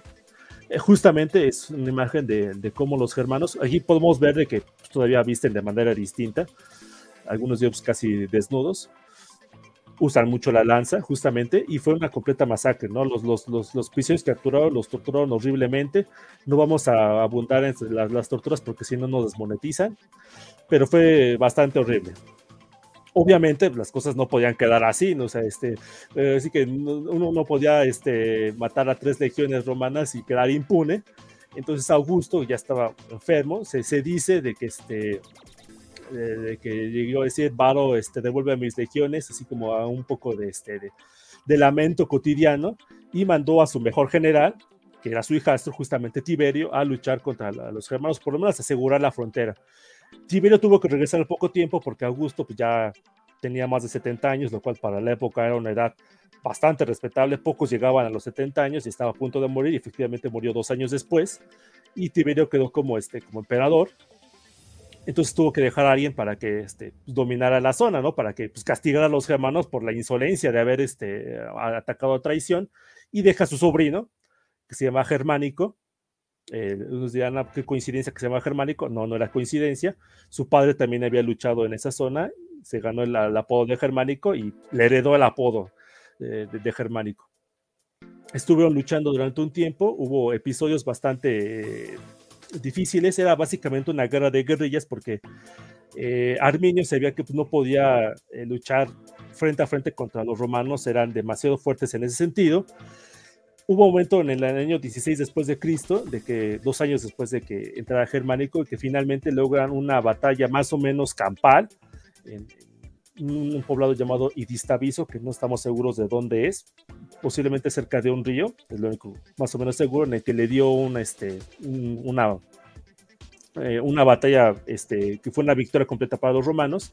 Lograron en, en, esas campañas recuperar dos de las tres águilas que se habían perdido, la tercera pasaron todavía más años para que se pudiera recuperar. Pero finalmente Tiberio este, dijo, no, ¿saben qué? Este, esta zona es demasiado revoltosa, además está llena de pantanos, bosques, ¿a quién le importa esta zona? Pues mejor retirémonos y, es más seguro tener una frontera en, el Rin. Y eh, en cierta manera, este, Arminio se salió con la suya porque no, no lo terminaron capturando. Irónicamente, a quien sí capturaron fue a su esposa, este, el, el suegro de, de Arminio, este, era amigo de los romanos, este, así que pues, le, entregó a su hija a, los, este, los romanos como una especie de, muestra de buena fe, y su esposa ya estaba embarazada. Como dato curioso, su hijo terminó como gladiador, este, pero Arminio más o menos se, la, salió con la suya.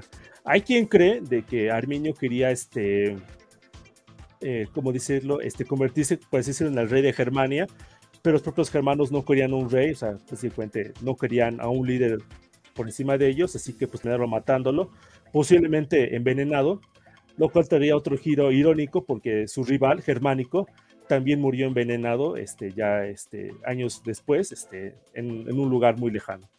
Así fue como terminó este primer contacto serio entre las tribus germanas contra los, pueblos romanos. Lo que, lo que quedó fue justamente, pues hay, este, el río Elba está muy lejos, realmente no hay este, no hay, no hay, razón para qué luchar tanto. Entonces, este, pues en el Rin es la frontera más segura.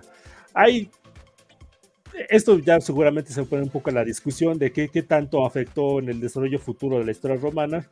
Eh, mi hipótesis es de que realmente tuvo poco efecto. O sea, realmente quizás a lo mejor se, se ahorraron este, una gran cantidad de dinero en andar este, luchando en Germania porque realmente no tenía nada este, en recursos eh, monetarios para poder justificar esa zona y realmente este, pues posteriormente eso realmente tuvo poco efecto este, la, la derrota en Teutoburgo y justamente esta expulsión de los romanos de, de la zona de Germania.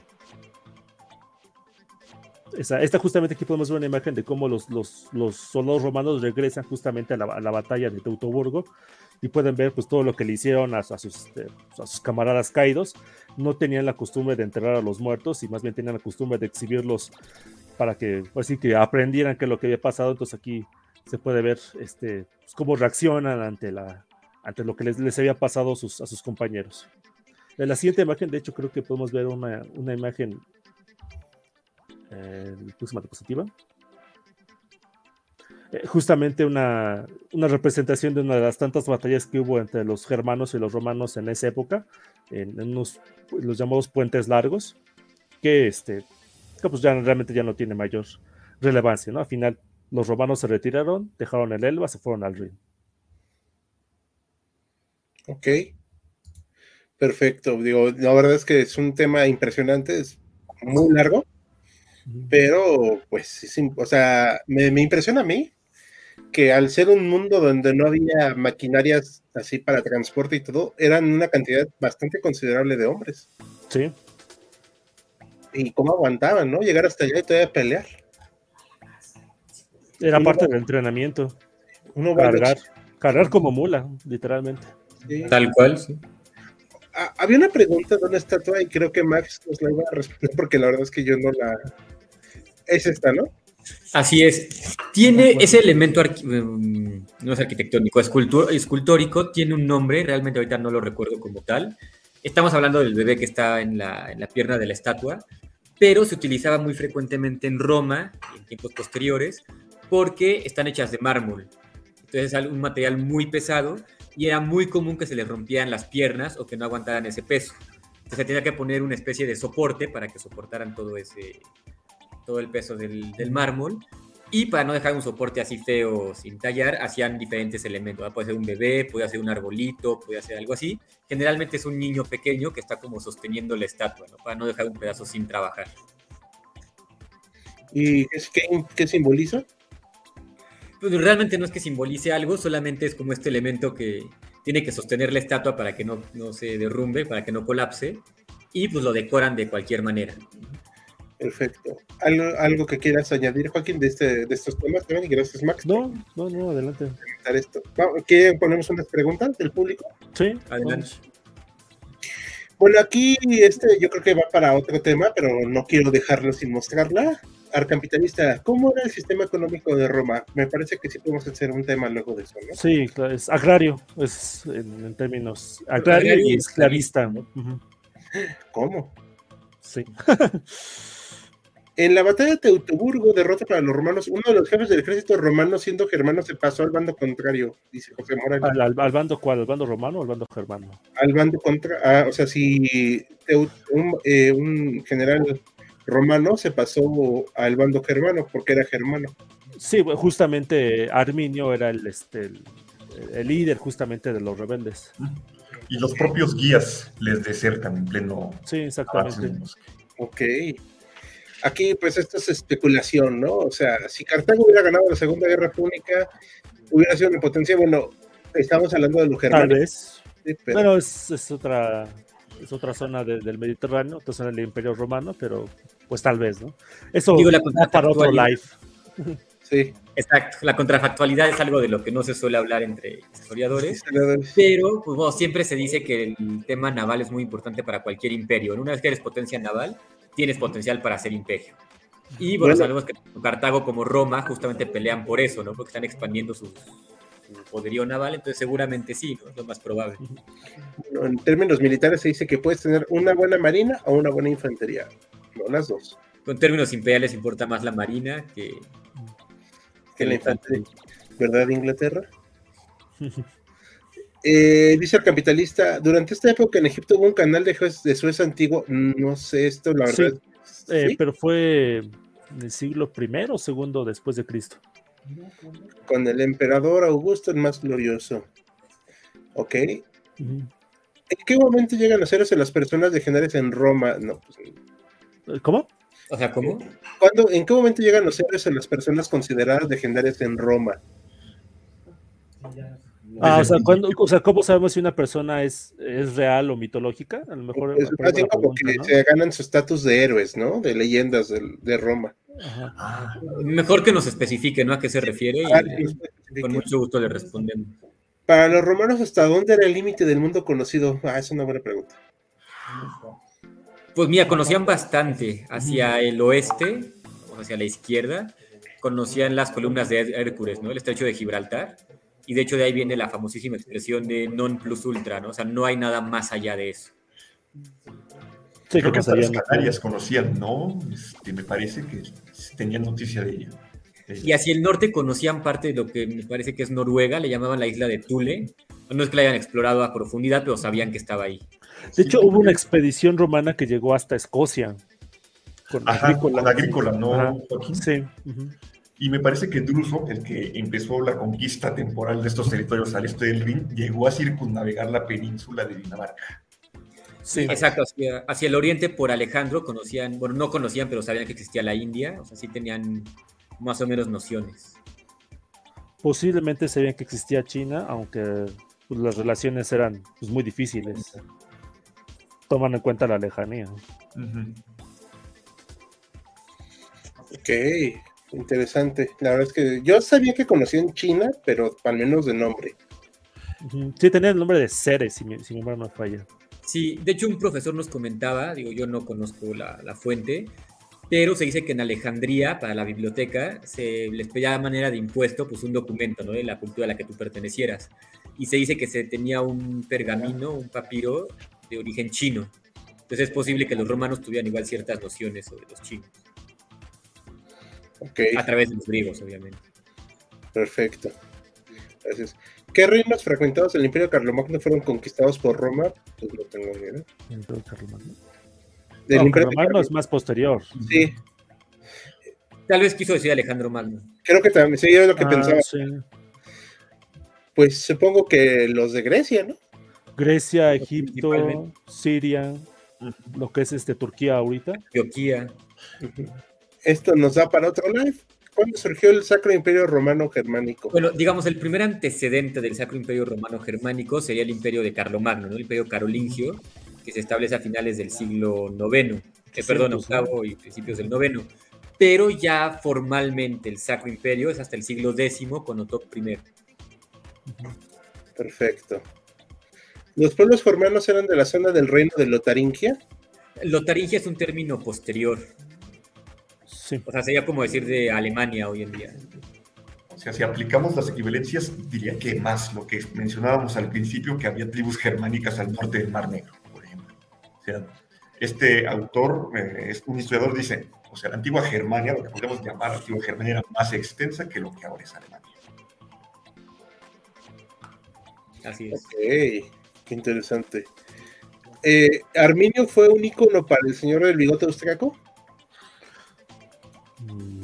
No sé si en particular Armi- eh, Arminio, pero lo que sí tengo, creo que por ejemplo le, le hacía más énfasis, y me corregirán, a este, a el, al, al épica, este, Los campos cataláunicos. no, el,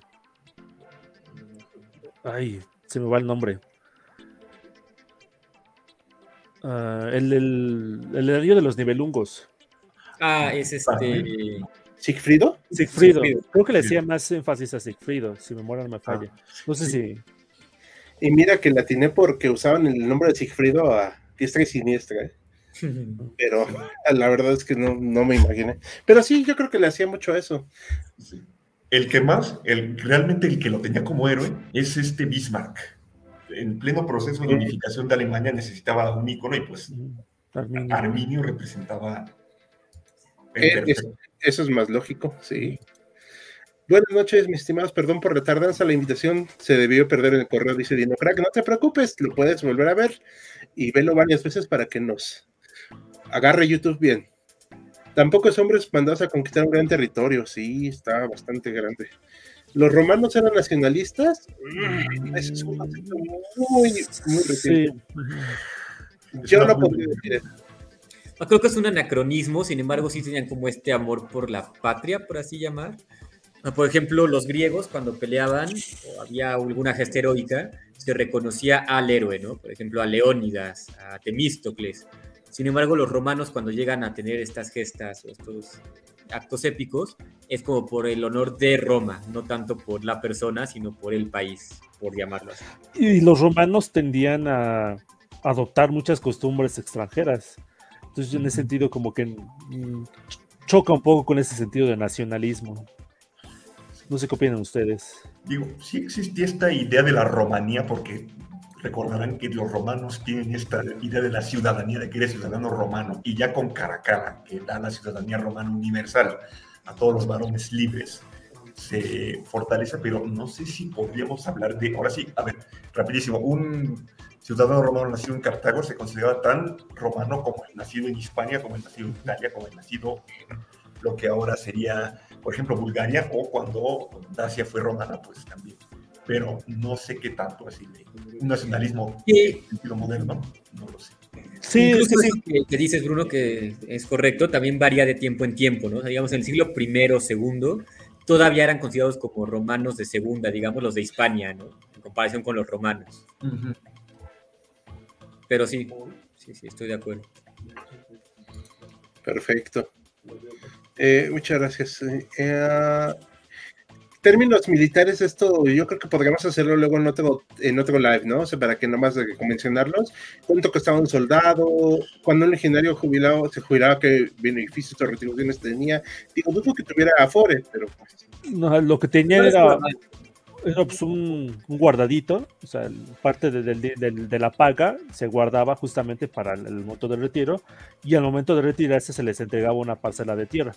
Esto estamos hablando ya justamente a partir de este momento, ¿no? Con Mario en adelante fue que se empezó a adoptar estas, este tipo de medidas, ya con Augusto y los demás emperadores se sistematizó más aquí ya no No mal recuerdo, a los generales les iba como bastante bien, ¿no? Si habían sido exitosos, sus tierras eran considerables. Y si eras auxiliar, es decir, no legionario, no ciudadano romano, sino alguien provinciano que no era considerado ciudadano, pero te metías al ejército, cumplías 25 años de servicio, ya eras ciudadano tú y tus hijos. Tenías igual tu, guardadito. nada mal ya nos replanteó la pregunta, Luis. ¿Qué personajes históricos considerados leyendas vienen de este tiempo romano? Ah, ah ya, ya, ya, ya. Em, pues no, ya todos son bastante históricos, o por lo menos tenemos bastante seguridad de que existieron. De hecho, a los romanos se les reconoce por plasmar muy rigurosamente su historia. Bueno, es que también hay que tener en cuenta que, por ejemplo, de los primeros años de la historia romana, pues los, nuestros primeros este, registros, o sea, vienen de 500, se escribieron 500 años después. Mm. O sea, la, historia de Tito Livio, que habla sobre la fundación de Roma, la caída de los reyes, los primeros, los primeros años de la República, etcétera, se escribió 500 años después de, esa época. Seguramente tenía fuentes más este, cercanas a ese momento, pero pues él las tenía, nosotros ya no. y por ejemplo, a partir de la época imperial, o sea, ya a partir de Augusto, pues sí llevan un registro bastante, sí. bastante bueno, sí, específico. Así es. mandamos un saludo al doctor Mario García, que no pudo estar con nosotros, que anda en Puebla, y anda presumiendo en Twitter lo que comió, y debo decir que se me antojó mucho. Un chile, Sí, la verdad es que sería muy bueno. El pueblo no, me da asco, pero... Este, bueno, José Morales. Luego de la derrota de la batalla de Teuterburgo, los limes, mm, fronteras. Ah, facilitando la invasión violenta a Roma, cercana ya a la decadencia. No, yo diría que no, porque todavía en esta época estamos en la época del, máximo auge del, Imperio Romano. De hecho, aquí, por ejemplo, aquí en este mapa en, particular, pues todavía faltan algunas de las, este, de las conquistas más importantes. Eh, lo que ahorita es Rumania, partes de, Anatolia, eh, lo que ahorita más o menos Argelia todavía no era, no era, romana, Inglaterra, todavía no habían llegado a Inglaterra cuando sucedió lo de Teutoburgo, entonces este, sí, todavía, todavía falta mucho tiempo para... Y, ah, y, además tenían mucha presencia, pese a que se retiran al otro lado del Rin y al otro lado del Danubio, sí siguen teniendo presencia, dicen, nos vamos, pero vamos a estar vigilando a estas tribus díscolas para que no se nos alebreste demasiado. De hecho, por ahí del, me parece del 50 después de Cristo, los romanos lanzan una incursión de represalia contra los catos, que era una tribu que había participado justamente en Teutóburgo. Arrasan una de sus aldeas y rescatan a algunos de los prisioneros romanos ya ancianos, sobrevivientes de Teutóburgo, que este, trabajaban ahí de esclavos. Es decir, Roma siempre está muy presente en la frontera, le interesa tener control de esos bárbaros, pues, lo que ellos consideran bárbaros, aunque no los dominen. Y tiene la fuerza para hacerlo, además. En este punto sí. Muchas gracias, chicos. Ahí vamos a seguir atrás. Acá, este, Saúl Jaime, saludos. Las noches de historia contemporánea, Saúl Jaime. Este, muchos saludos. La próxima semana lo tendremos acá contra su voluntad. Ok. Sí, no, no, no era pregunta. Creo que más que nacionalistas, los romanos eran etnocentristas, dice Alejandro Cortés. No, tampoco. No. No, porque de hecho ellos no distinguían, por ejemplo, de etnia, color de piel o eso. O sea, si eras romano, eras romano por la ciudadanía, o si eras esclavo, eras esclavo también. Sí. Es muy complicado, es un tema muy rico. Incluso el, el término de esclavo, o sea, no siempre eras esclavo. Bueno, algunos sí se morían siendo esclavos, pero los libertos, los que eran este, eh, justamente antiguos esclavos que eran liberados, tenían un papel muy importante en la sociedad romana. Hubo emperadores romanos que descendían de libertos. Ok. Digo, perdón, debo referirme otra vez a Gladiador. ¿Cómo, como Gladiador? ¿El de los gladiadores? ¿Que era Liberto? Mm, Bueno, en, en la película, este personaje, este, tengo una mala noticia, el, el personaje lo inventaron para la película, no existió en realidad este máximo, pero suponiendo que hubiera existido, bueno, Pero está lo- hablando de próximo. Ajá. ah, el próximo, ah, sí, exactamente, sí, él era un liberto, ajá. Sí, que por cierto, el actor se alcoholizó de tal manera que murió en la filmación. sí, sí, dato curioso de la película. Híjole. No sabía, Bruno, ya le remela. La- No, sí, hay, hay, hay escenas que tuvieron que hacer esa computadora con, con próximo, Sí, Eso luego no se parece mucho. sí. sí. Ah, esto, eh, chicos, las preguntas de Roma sí las vamos a tomar en cuenta para otro futuro live, porque si no, nunca vamos a acabar, pero las voy a poner rápido. ¿Cómo romanizaban los romanos cuando conquistaban un territorio? Lo dejamos para un futuro live, ¿les parece? ok. Vale. La plebe de qué modo aceptó la cristianización también. Vamos a hacer Ese más- yo lo propuse para un tema y nadie votó por él, entonces no si no lo quieran te- volver a postular. sí, nótese el reclamo, el, el rencor. Así que, Así que ahora pueden votar si gustan. pero- o no, dice. Excelente charla, muy ilustrativa, este, dice Saúl Jaimes. Una pregunta, ¿cuál sería su gusto el personaje o hecho romano o germano que mejor ha sido tratado en el cine o en algún otro arte? Híjoles. Híjoles. Bueno, a mí personalmente me encanta la batalla del puente Milvio, en la que pelea Constantino contra Magencio. Hay pocas obras de arte al respecto, pero la verdad es que son muy buenas y muy simbólicas, ¿no? O sea, cristianismo derrotando al paganismo en Roma, todo eso. Muy interesante. Ah, eh, ¿Dicen el arte en general o nada más películas? Películas y arte en general. O películas y en otro arte, o sea, de varios bueno, ah, hay muchas novelas que se han escrito. Este, no he leído todas. Eh, hay un autor llamado Sertigo Posteguillo, que a mí me gusta mucho en particular, que ha escrito sobre varios personajes, eh, sobre el Escipión el africano, el que venció a Aníbal, sobre, el emperador Trajano. Trajano, sobre este, esta dinastía de los severos. Empezó a escribir ahorita una obra sobre Julio César. Creo que eh, tiene sus fallas, ciertamente, pero este, es bastante bueno. Muy bien. Hay el género de cine peplum, que es el que representa mucho esto de Roma, Ajá. que teníamos un video eso al respecto en HC, pero como pues no, no se pelaba mucho el aspecto cultural, es un reclamo abierto, de hecho. Entonces, este, pues lo quitamos, ¿no? Pero próximamente retomaremos esos conceptos para en HC Hablando Contigo darle cabida a estos temas.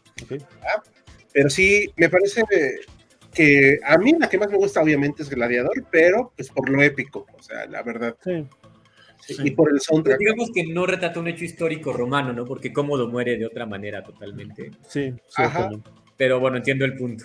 Sí, ah, pero el Es buena película, es cierto, ¿no? Sin pero duda. no es muy fiel históricamente. Se toma sus licencias, ¿no? Sí, se toma muchas licencias.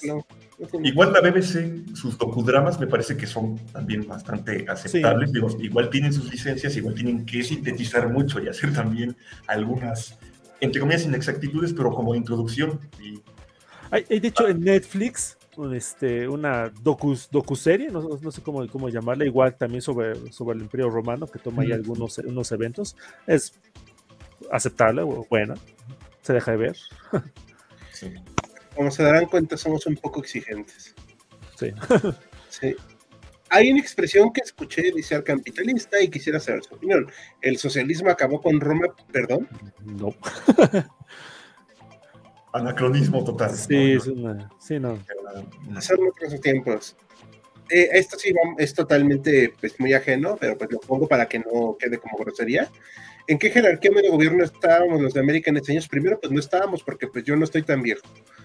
Este, pues la gente de aquella época pues estaba en otro momento, o sea, mmm, hablaremos de esos temas más adelante, ya estamos viendo que hay un interés por esta historia antigua y qué bueno, porque permite que Max, Joaquín y Bruno hablen de esos temas más a gusto.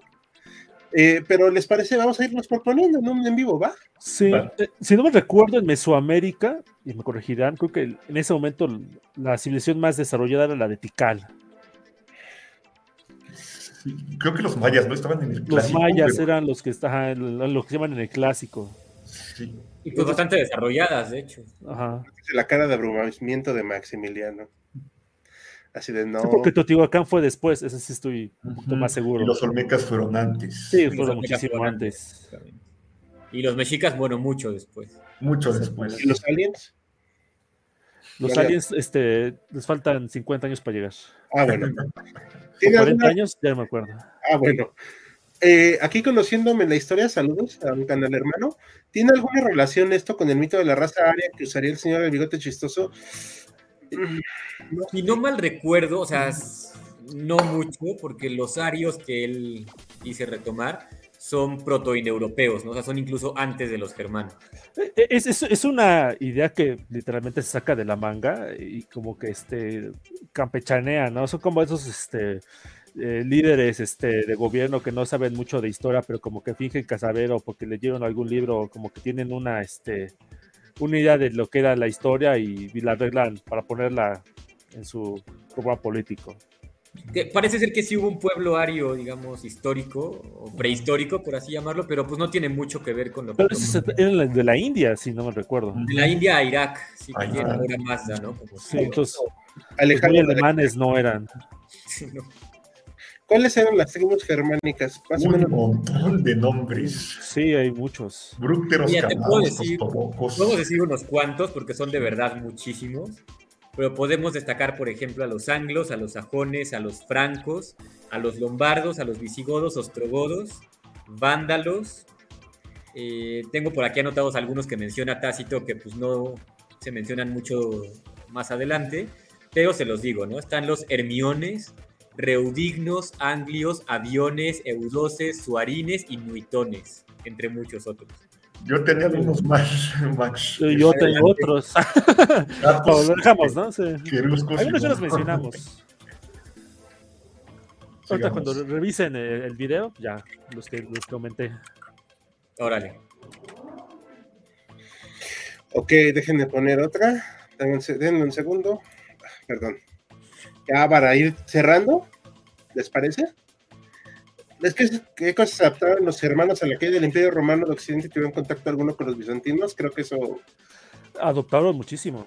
eh, Creo que vimos uno de la caída de Roma, ¿no, Max? De hecho, nos da para un tema aparte que duraría lo mismo o más que este, pero pues se adoptan muchísimas cosas. ¿La gastronomía era buena? ¿Algún antecesor de la pizza? Ni idea. No, Nada que ver. De hecho, la pizza está hecha con muchos ingredientes americanos. sí.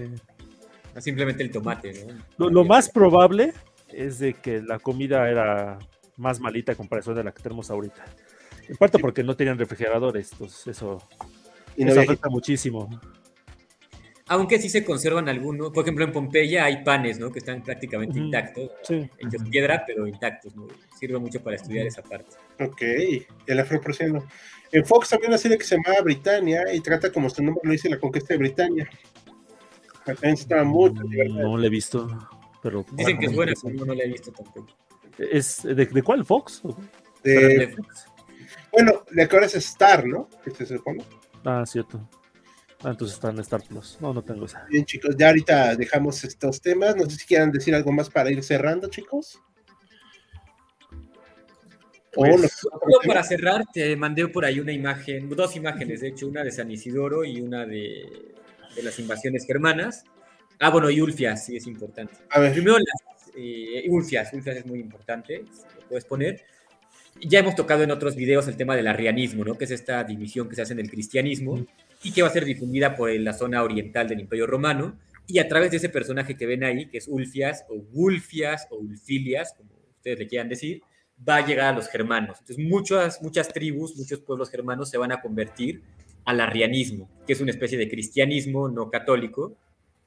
Y pues van a seguirle dando lata al Imperio Romano, porque cuando lo invaden, tenemos por ahí el mapa que te mandé, van a invadir diferentes pueblos, diferentes regiones romanas, y muchas de ellas, no todas, pero sí muchas, van a ser arrianas. Va a ser una guerra bastante importante, es un conflicto religioso que va a durar varios siglos, y bueno, se va, a llegar a la paz paulatinamente, ¿no? No de manera bélica, sino que van adoptando el cristianismo poco a poco, el cristianismo católico. Y finalmente tengo ahí la imagen de San Isidoro, que es uno de los autores más importantes, creo yo, para estudiar a los germanos. Él, bueno, tiene esta tradición que se remonta a temas bíblicos, ¿no? Y dice de qué personaje bíblico desciende cada pueblo, si son mencionados en la Biblia. En el caso de los germanos, pues en la Biblia no aparecen como tal, pero bueno, San Isidoro les da cierto sentido. Y menciona cómo pelean con Claudio, con Constantino, cómo el mismo Alejandro dice que les tenía miedo, etcétera. Y llega pues hasta nuestros días. San Isidoro era todo un erudito, ¿no? Conocía de muchísimos temas. Los plasma y llegan hasta nuestros días. Si alguien quiere estudiar a los germanos, total y completamente recomendada esta fuente. Se llama Historia de los Germanos y, bueno, etcétera, por San Isidoro de Sevilla. Bien. Yo solo querría comentar rapidísimo algo. Si, pudieras poner el penúltimo mapa HAL este, referente a las guerras marcománicas, que se dan justamente ya en el siglo II, just, el,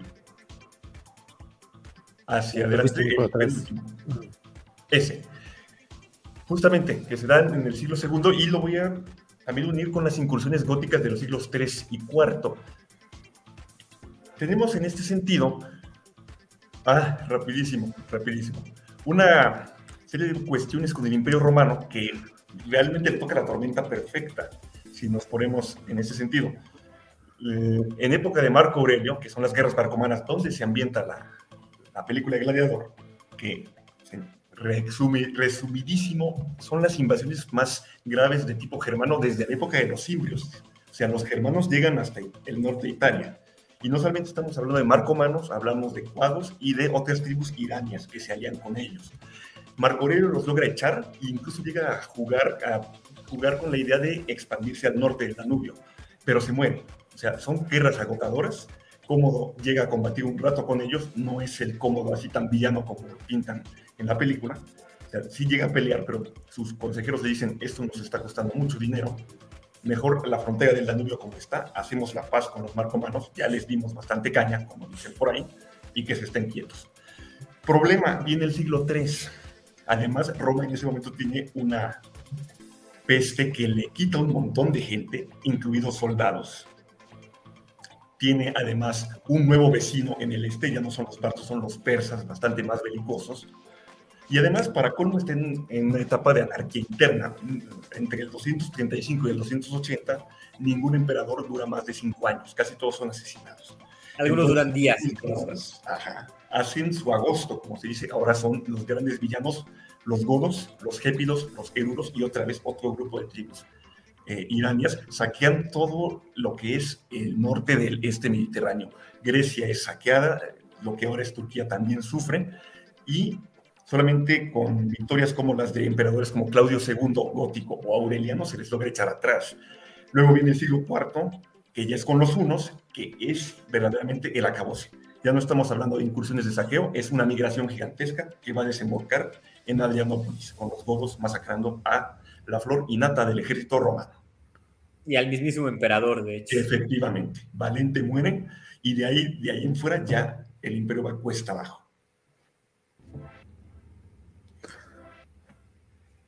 Pero ya, esa es otra historia. Y con eso podemos cerrar el tema del día de hoy.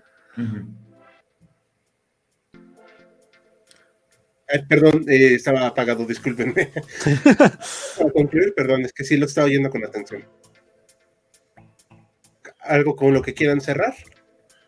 Pues solo un poquito trascender también la idea de Roma como y Germania como siempre en confrontación, también hubo bastante comercio entre ellos y bastante intercambio cultural, como hemos mencionado, no es solamente guerra. La frontera no es un muro que no pasen, hay bastante intercambio, básicamente. Quería comentar eso. Ok. Joaquín. Pues sí, nada más este enfocar eso, ¿no? De que eran pueblos muy, muy extensos, que eran muy diversos entre sí, y que en general, cuando van entrando en contacto con el Imperio Romano, ya a finales, este, lo que se suele llamar el Imperio Romano, pues terminan mucho la mayor parte de ellos romanizándose, integrándose al, al, al, mundo romano, y eso en buena parte le va a dar este, pues este, esa forma la, la primera Edad Media. ¿no? De hecho, hay, hay historiadores que dicen que la Edad Media no, no termina cuando cae este, el emperador Rómulo Augusto, termina cuando llega este, las tribus árabes, o sea, los musulmanes, este, después de Mahoma. Eso ya sería otro tema a, a, discutir. Perfecto. Eh, ¿Algo más tú, Max? No, pues nada, solo destacar la importancia de, de, los godos, que son como los eternos enemigos de los romanos, y que como bien menciona Joaquín, van a, va a tener una gran relevancia para el nacimiento de la Edad Media, ¿no? cuando ya se empiezan a mezclar las costumbres y las personas germanas con las costumbres y las personas romanas. Las instituciones se mezclan, el derecho, la religión, y va a ser una época totalmente diferente. Termina la antigüedad y comienza la Edad Media. Perfecto. Pues bueno, yo quiero agradecerles a todos por esta enriquecedora experiencia. Estoy menos burro ahorita, después de escucharnos. Y pues agradecer a todo nuestro público conocedor y espectadores que nos dieron muchas preguntas hoy, estuvieron muy buenas. Esténse pendientes para la próxima semana que habrá votación. No habrá votación de este live que viene porque lo haremos con Isabel Celuloide acerca de la rendición de Japón. Así que hablaremos de este tema y de unos temas medios cabrosos ahí de esa rendición. Entonces, a nombre de todo el equipo HC, nos despedimos y hasta la próxima. Que tengan buenas noches.